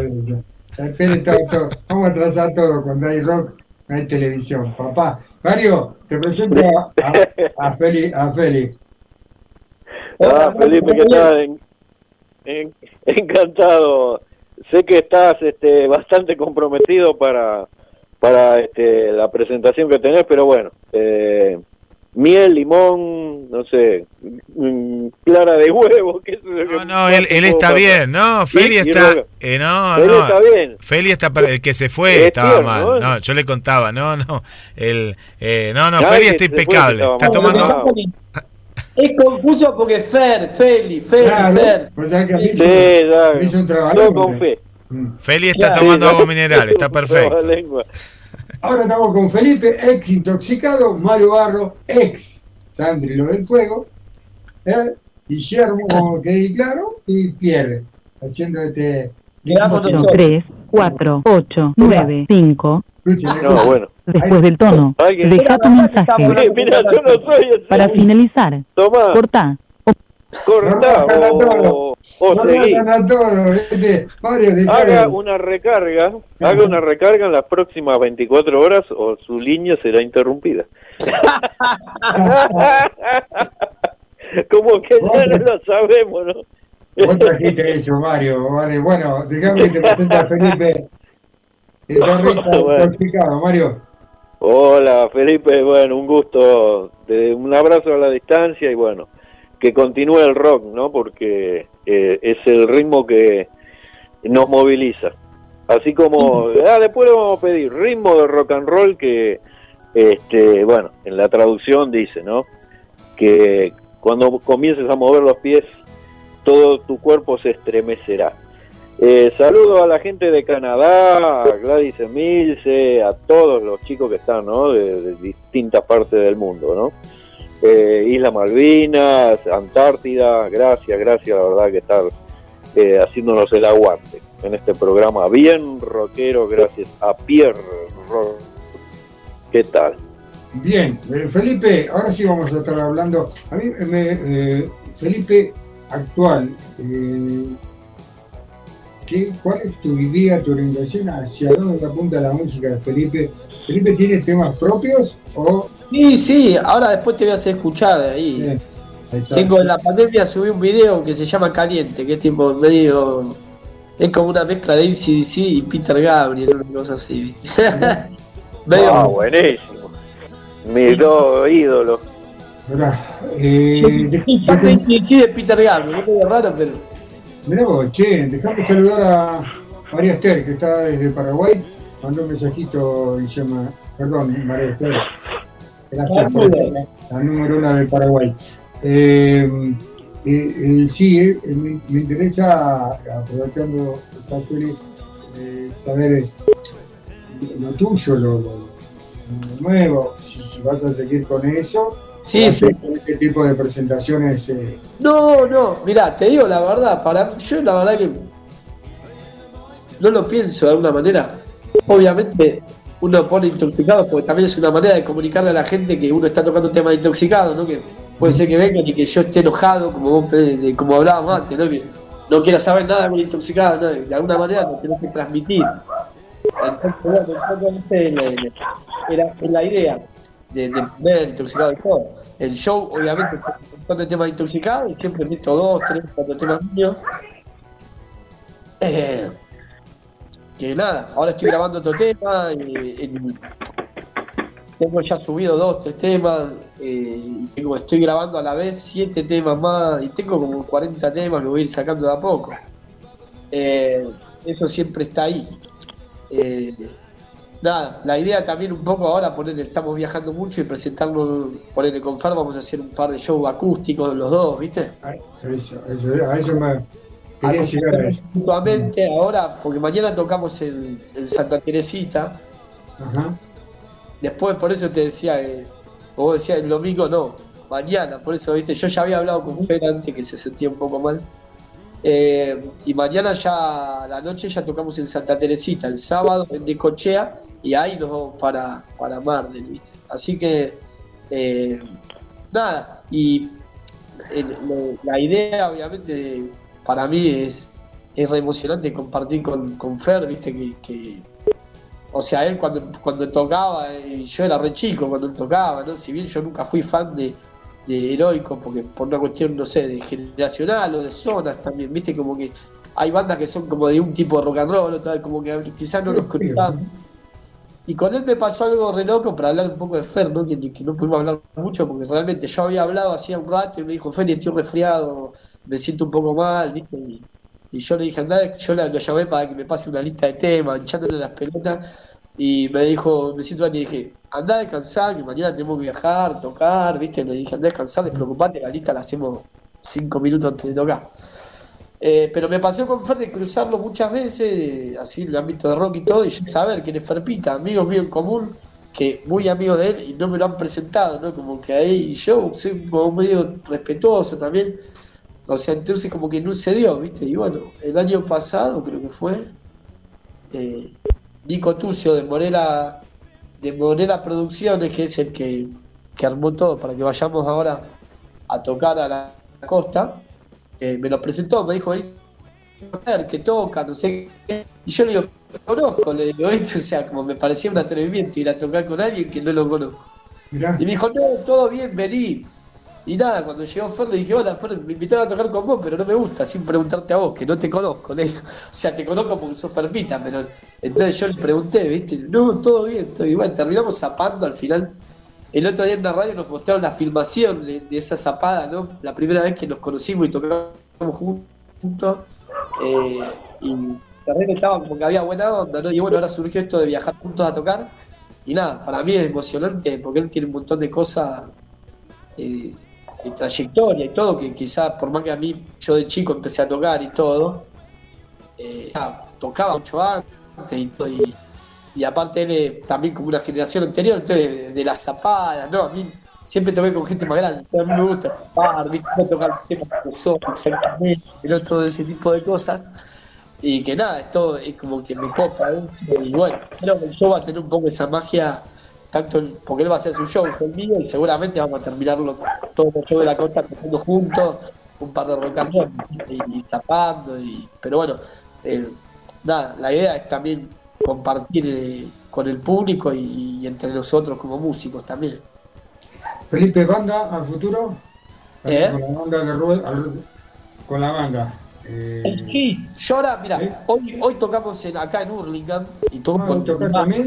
¿no? Lo que pasa es que bueno, es muy difícil hoy en día viajar a todos lados con la banda, o sea, realmente no, no hay Sí. nadie que, que lo pueda bancar y yo tampoco, digamos, me gastaría. Eh, y bueno, pero siempre hay ganas de viajar y de tocar y bueno, uno lo resuelve como puede, ¿no? A veces eh, viajo también, por ejemplo, la otra vez en Córdoba toqué con músicos de Córdoba. Eh, fui a Jujuy, toqué también con músicos allá de Jujuy. A Formosa viajé con mi hermano, que también es guitarrista, Fede Barroso, que es más chico que yo, pero toca la viola, la rompe. Y viajamos con él y allá tocamos con un batero y un bajista. Está difícil todo y la idea es, es tratar de armarlo para, seguir tocando. Eh, obviamente siempre es mejor viajar con mis amigos, mi banda, pero bueno, hay que adaptarse a las cosas. Y, pero dentro de eso. Porque esto es lo que surgió ahora de viajar con Fer, es algo, es algo novedoso, como, que, creo que va a ser algo que va a estar muy bueno en, en ese sentido de compartir. Bueno, ahora vamos a hablar del show en sí. ¿Qué le ha pasado ah, en la historia de, la vida de Felipe con Mar del Plata? A ver. Mira, la primera vez que, que fui a tocar, que fui con Intoxicado, eh, fue una de las primeras giras Intoxicados, si no fue la primera, mira lo que te digo. Eh, sería 2001, yo era muy chico. Y puedo contar cosas, hoy en día nadie se sorprende de nada. Fue la primera vez que tomé ácido, la primera vez que toqué en Elvis. Fue y, y nada, pero estaba bien, digamos, ¿no? Eh, pero me acuerdo haber tocado en Elvis y y no estaba lleno Elvis, que no sé cuánta gente entraba en Elvis, no- tampoco era un lugar No, no era un lugar tan grande, ¿no? gigante y había, no sé, o sea, no me acuerdo, pero como te digo, como que bajó mucho, como esto, como cam- o sea, no siguió con cambió, que cambió los músicos, le puso intoxicado, a la vez abordó como un perfil con otro estilo de música y todo fue bastante cuesta arriba, aunque no parezca, y tengo ese recuerdo de haber tocado eh, allá y después terminar en la, playa, eh, eh, ahí con Piti, con los chicos, grabando con Jorge, con Abel, Pelperi, el armoniquista. Y lo que esto es importante, lo que más me acuerdo, que yo nunca fui de ir a Mar del Plata de vacaciones, digamos. Había ido una vez sola, medio de paso. Eh, y nunca entendía por qué a la gente le gustaba Mar del Plata, porque claro, o sea, yo veía Mar del Plata y era todo gente, y no veía Mar del Plata, solo veía gente. Y ¿entendés? Entonces, cuando fui a tocar esa vez, sería julio, no sé, no era temporada, de hecho hacía frío. Y esa vez fue la vez que entendí por qué la gente iba a Mar del Plata, porque claro, vi la plata, vi eh, toda esa, no sé cómo piedra esa que son brutas, no sé qué bostas son. Eh, y terminamos ahí entre unas piedras, y dije, claro, esto es Mar del Plata, por eso la gente viene a Mar del Plata, ¿no? Porque si vos ves las imágenes cuando de, las vacaciones en Mar del Plata, vos ves gente y no ves nada más. Entonces, como que ahí entendí por qué la gente iba a Mar del Plata y ahí después viajé yo a Mar del Plata fuera de temporada, justamente para, para quedarme ahí y disfrutar de, porque es un lugar re lindo, es una ciudad muy linda con muchas cosas. Nunca me pude quedar, fui hace poco a visitar a una amiga, me quedé un par de días ahí, eh, cerca de donde está, eh, ¿qué sería? Más para el norte, digamos, no sé, no entiendo nada, pero eh, que está el monumento de, de Alfonsina Storni, ¿viste? Ajá, sí. Bueno, ella vive ahí a dos cuadras, bueno, conocí eso y fuimos después a un museo y digamos, fui también como, conocí parte de Mar del Plata que no es lo que conocés cuando vas de vacaciones, capaz, ¿no? Como eh, fuimos a comer al, puerto a unos lugares medio raros que, ella conocía porque ella es de ahí, entonces como que estuvo re bueno, pero conocí Mar del Plata un poco fuera del circuito turístico, digamos, ¿no? Como, y nada, flashé, la verdad que...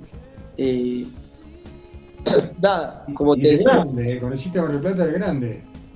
No, por eso, yo no, no, no- lo poco que conocí, o sea, es como imposible conocer todo, porque es muy grande.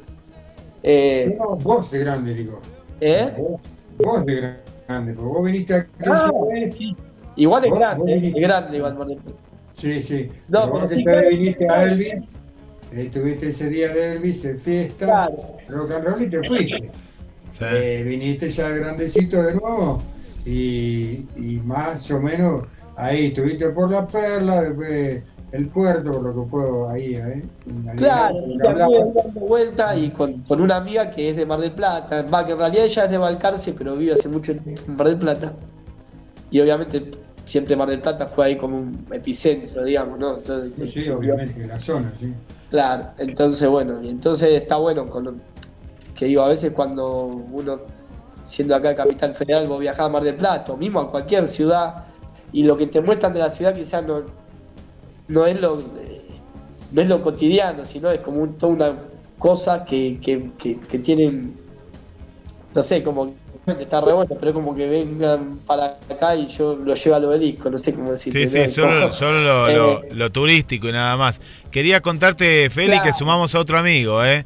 Marplatense, este es el móvil de la radio, que vamos a ver dónde está, porque se mete en cualquier lado eh, ¿Dónde buscando estará? rock. Eh, a ver si, en qué- si está capaz en la zona de la Perla, del puerto donde estuviste, o en los barrios, ¿eh? Él se mete donde, donde haya rock, él va. Hablamos de. Al- Ale Bouchar, Ale, Ale Bouchar. Bienvenido a Pierre Rock. ¿Está ahí? Buenas tardes, noche. Lo estaba escuchando atentamente a Felipe. Eh, un gustazo. Eh, mi nombre Hola. es Ale Bullar. Eh, un gustazo. Te, te escuchaba muy atentamente eh, una de tus anécdotas. Este, eh, vos sabés que me parece que estuve en ese show que dieron en Elvis. Fue por Sí. el 2000, ¿no es cierto? 2000 y moneda. 2000, 2001. Sí, sí, sí, sí, estuve, estuve. Estuve y estuvo muy bueno, era algo novedoso. Sí. Eh, sí, eras muy chico vos, también me acuerdo, muy chico para lo que para lo que se giraba en ese momento, ¿no? Pero recuerdo haber estado y estuvo muy bueno y sí, no fue por la cantidad de gente que, que se esperaba para ver una banda, bueno, del tupé de lo que era ya Intoxicados, ¿no? En ese momento. Sí, sí. Y te, te escuchaba también atentamente a lo, a lo que contabas de, es muy bueno que lo, porque lo decís así genuinamente, lo de lo de Mar del Plata, y, y bueno, tal cual. Yo, yo viví toda la vida acá, he estado por otros lugares, pero soy también gran parte de Buenos Aires. Sí. Y, y está buenísimo eso que, te están haciendo conocer por ahí los recónditos de una ciudad, que acá mi Pierre, Guille y no sé si Mario me está escuchando, eh, sabemos muy bien, es grandísima geográficamente Mar del Plata, aparte se ha extendido, viste, tanto para el norte, para el sur, para, para el oeste. Eh, no lo voy a volasear, te voy a decir para el este, porque para el este está el mar, entonces para ahí no, no se podría extender nunca, ¿viste? Para no volasearle a la gente, porque nos escuchan en todo el mundo. Y pero, Félix, yo te quería pedir un favor, lo que hago oficialmente siempre, y quiero que esto también lo sepas, porque seguro que te va a llenar de orgullo. Yo siempre arranco el programa eh, saludando a nuestros hermanos que habitan en Islas Malvinas, en el resto de las islas Atlántico Sur y Antártida Argentina, que están también nuestros compatriotas. Y también te quiero compartir esta anécdota que cuando yo me enteré, hace ya largo dos años, que la producción de la radio me informó de esta situación, como te lo digo ahora, me, me emocioné muchísimo.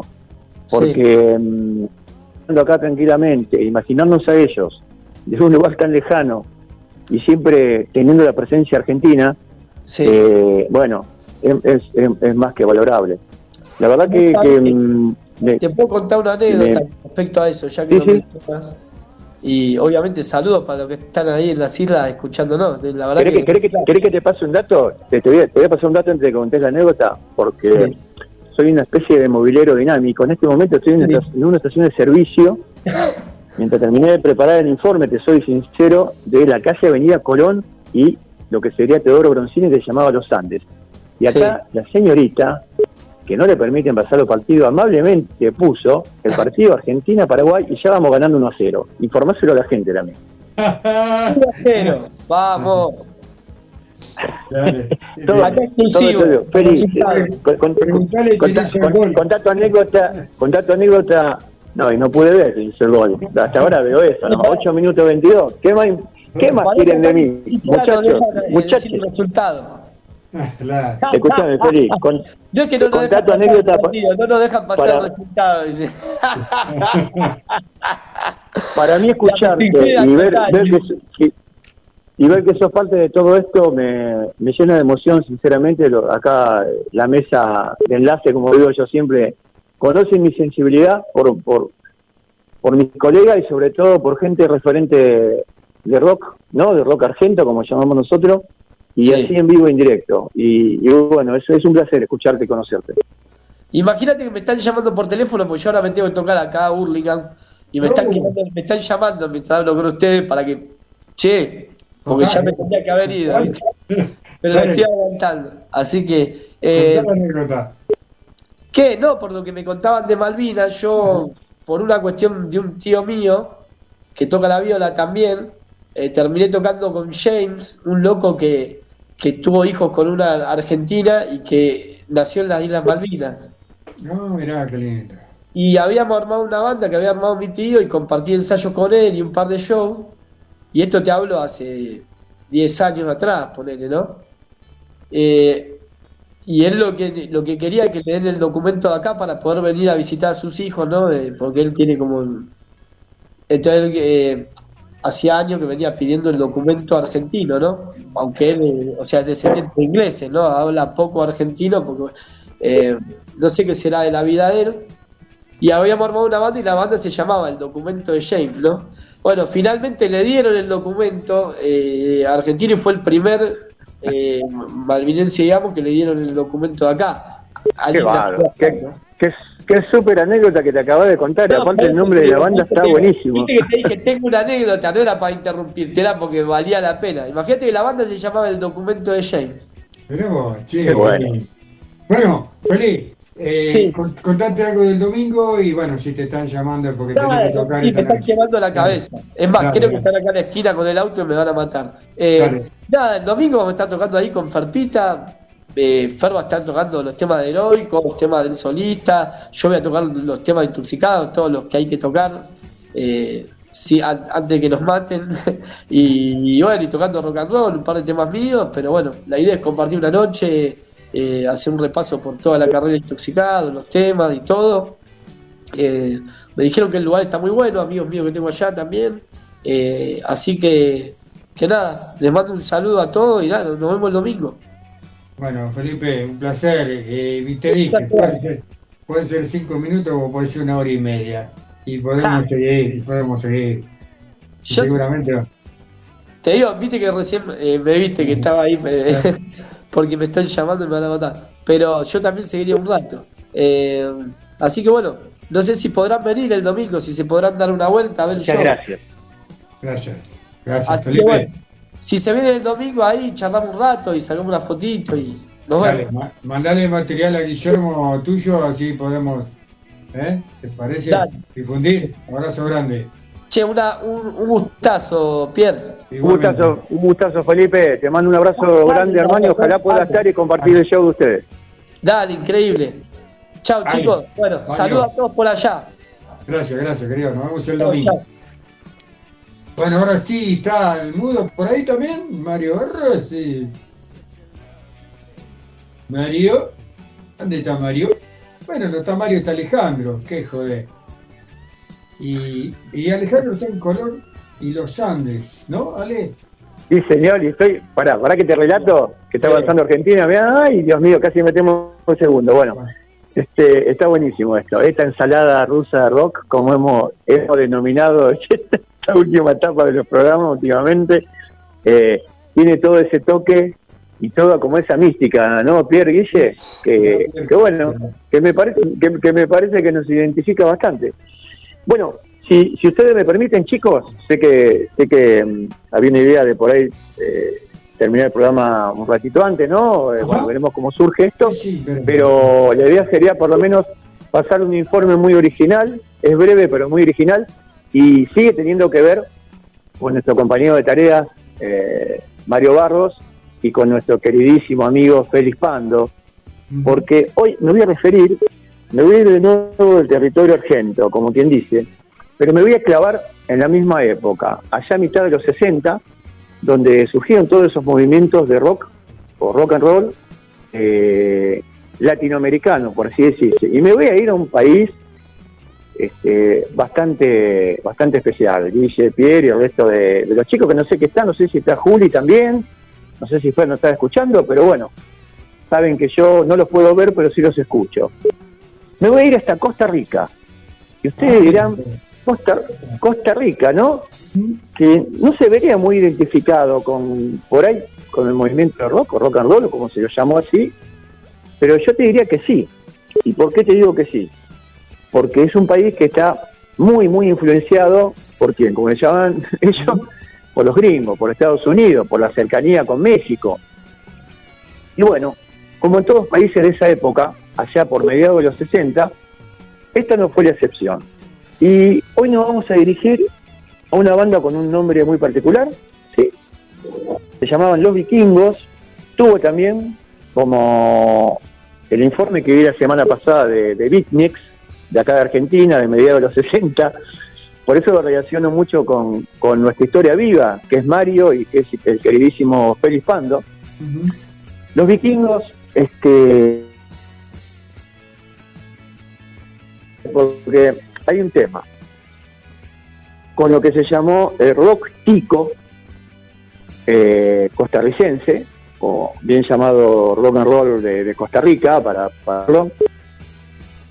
que por la disquera de ese momento que te grababan, Pierre, que era la CBC, Sony después más tarde, un conflicto fuerte. Y la verdad, eh, algo natural que pasó toca con las de principios de, los 60, que si no eh, ya con un nombre impuesto o con una influencia de un gran productor, este, le restaron importancia. Lamentablemente, se han perdido, por lo que eh, ¿no es cierto? Se han perdido, mucho. lo único que ha quedado de esta gente, por ejemplo, de los son algunos demos grabados en estudio y así que te, diría que nos serviría buenísimo para rock de garage. Yo quiero destacar dos canciones, posiciones de ellos. Una propia, no sé si Guille la va a poder googlear, estamos haciendo un laburo sobrenatural acá, ¿no es cierto?, sobre bandas muy, muy emergentes y muy poco visibles. Y me parece buenísimo, ¿no es cierto?, traerla acá a la mesa. La canción se llamaba Hanky Panky, Guille, si podés anotar, con H, Anki con Y, Panky con Y terminada. Si no, voy a pedir para que la gente pueda escuchar una versión lindísima que hace escuchar de Yesterday o Yesterday de, Beatles, eh, donde ellos hacen un, un cover en, en, español. Esta banda fue integrada por tres grandes músicos posterior. Viste que siempre contamos, Pierre, lo que pasó con Rita Lee, la vocalista de Voz Mutante de Brasil, lo que pasó con el Negro Rada en, en la primera banda uruguaya que tuvo, que, de Candombe Rock, que la verdad que ahora no lo tengo en la cabeza, creo que si no me equivoco era Tarkus o ya se me fue la cabeza, pero perdón. Sí, pero sí el concepto lo tengo todavía. Eh, acá pasó lo mismo. Y músicos de la talla que después se hacen muy, pero muy, muy importantes, no solo en el, en el contexto de Costa Rica, sino que son músicos muy influenciados esa época por, eh, no solamente por The Beatles y Elvis Presley, sino también por Halley y sus cometas. Eran todas las influencias que venían obviamente de- del lado de Estados Unidos, ¿no? Costa Rica está pegado, está pegado a México. Pero estos músicos, por ejemplo, los que compusieron originalmente la banda, los vikingos, como Narciso Sotomayor en guitarra, Alejo Poveda en percusión, y el maestro Luis Muñoz Pelín en bajo y contrabajo y composición en general, que después esos nombres, más, a- más allá en los 80, 90, inclusive hasta, hasta nuestros días, todavía viven y son leyendas de la música en general, sobre todo eh, en un género que por ahí no tenía nada que ver con lo que, lo que ejecutaron en su principio, más ligado al, jazz. Por ejemplo, Luis Muñoz Pelín llegó a tocar con Pat Penety, para que te des una idea, Pierre. Sabemos de quién estamos hablando, ¿no es cierto? Eh, esta, esta nota de color por ahí que que estoy dando a esta banda, los vikingos, es algo especial. Fueron una de las tres o cuatro bandas eh, que impulsaron el rock o rock and roll en Costa Rica y obligaron casi naturalmente a que abrieran lugares donde, digamos, cobijar este tipo de jovencísimos músicos modernos, eh, extraños, obviamente, para también para, para toda esa sociedad, como pasó en el resto de Latinoamérica. Y acá tengo una bellísima coincidencia. que ni, yo creo que ni Mario y no sé si Félix también estarían informados de eso. El primer, digamos, lugar, llamémosle boliche, antro, como quiera llamarse, de Costa Rica, donde cobijaba todo este tipo de jóvenes modernos que ejecutaban todo este tipo de músicas extrañas, ¿no? Eh, con, con sonidos muy parecidos a los Beatles, a Elvis Presley, a, a Billy Halley y los Cometas. ¿Saben cómo se llamó? No van a adivinar. La Cueva. justamente como el, como el emblemático lugar Buenos Aires, donde justamente también eh, se alojaron nuestros primeros músicos que, que crearon lo que se dice, ¿no? El rock fundacional acá argento, ¿no? Lo, hablábamos de la semana pasada cuando dimos el informe de, de Beatnik.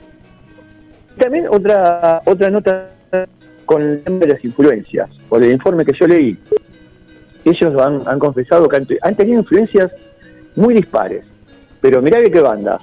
Han mencionado a Sui Generis, a Los Gatos, fíjate vos qué distancia entre épocas estilos, a bandas como Santanas, como Ali Park, Rolling Stone.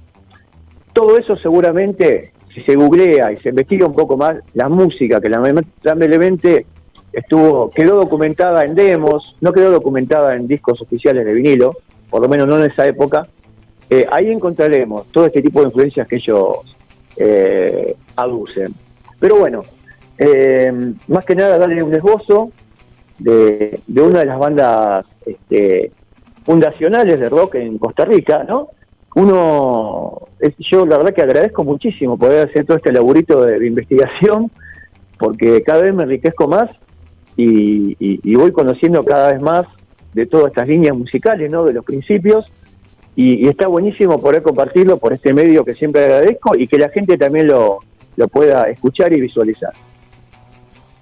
Así que, Guille, si podés, si, si podés Sí. rescatar Hanky Panky de Acá los estamos, vikingos acá o la versión en español de Yesterday, sería genial.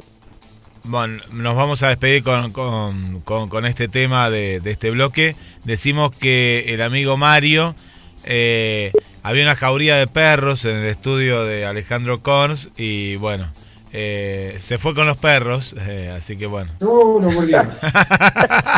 lo tuve que sacar porque decía escucha, escucha y bueno, dije bueno, ya está, no, se nos fue, se nos fue Marito entre el partido y los vos sabés perros. que me pareció, me parece, se, se, se, se- ¿cómo es?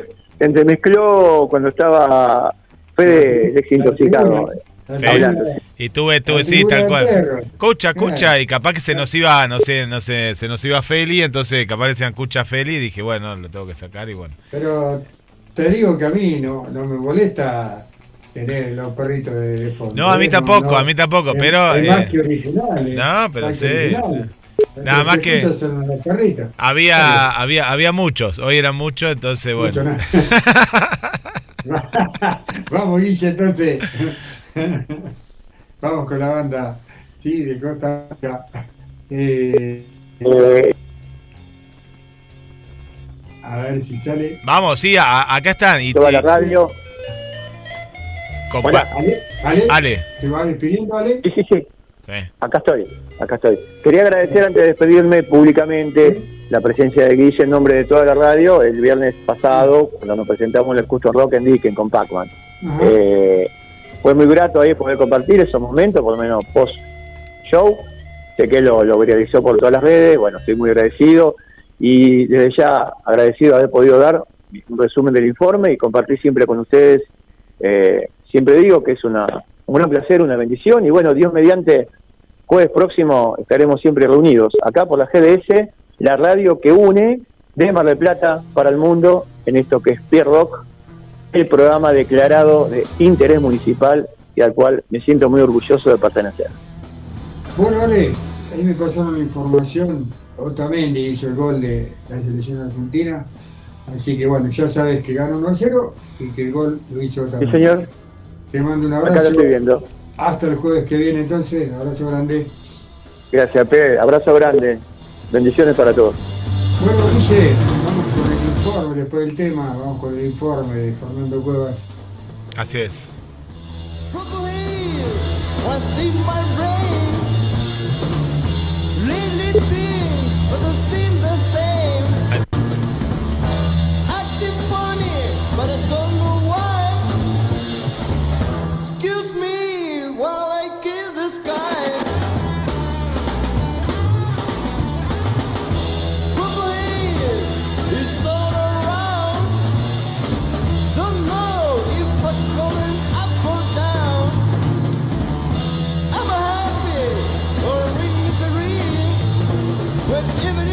the girl Buddhist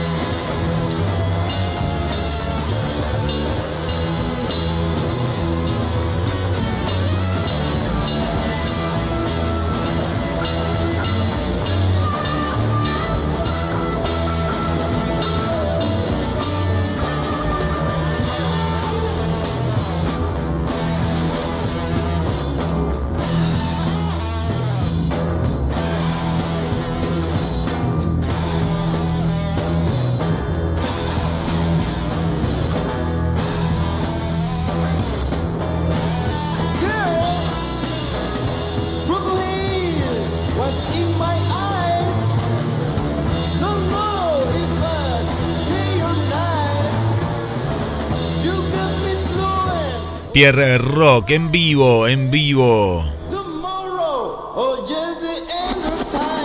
Gran banda, gran, eh, los vikingos, los vikingos que estás escuchando en Pierre Rock. Gracias Mariana, eh, Mariana siempre presente desde Concordia.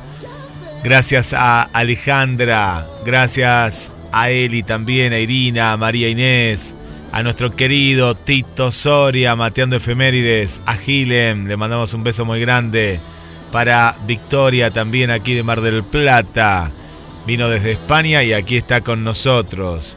Para Gladys Emilce también, siempre presente.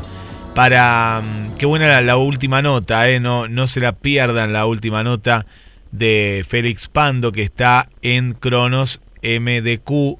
cronosmdq.com o gdspodcasts.com. Vamos a escuchar Fer Cuevas con nosotros en Pierre Rock. Adelante, querido amigo, el universo del rock. Buenas, buenas. ¿Cómo anda la gente linda de Pierre Rock? Bueno, una vez más, saliendo grabado, lamentablemente los compromisos hacen de que se me esté complicando para salir en vivo. Pero bueno, seguimos en contacto a través de estas grabaciones y dándole vida a este segmento que se llama Universo del Rock.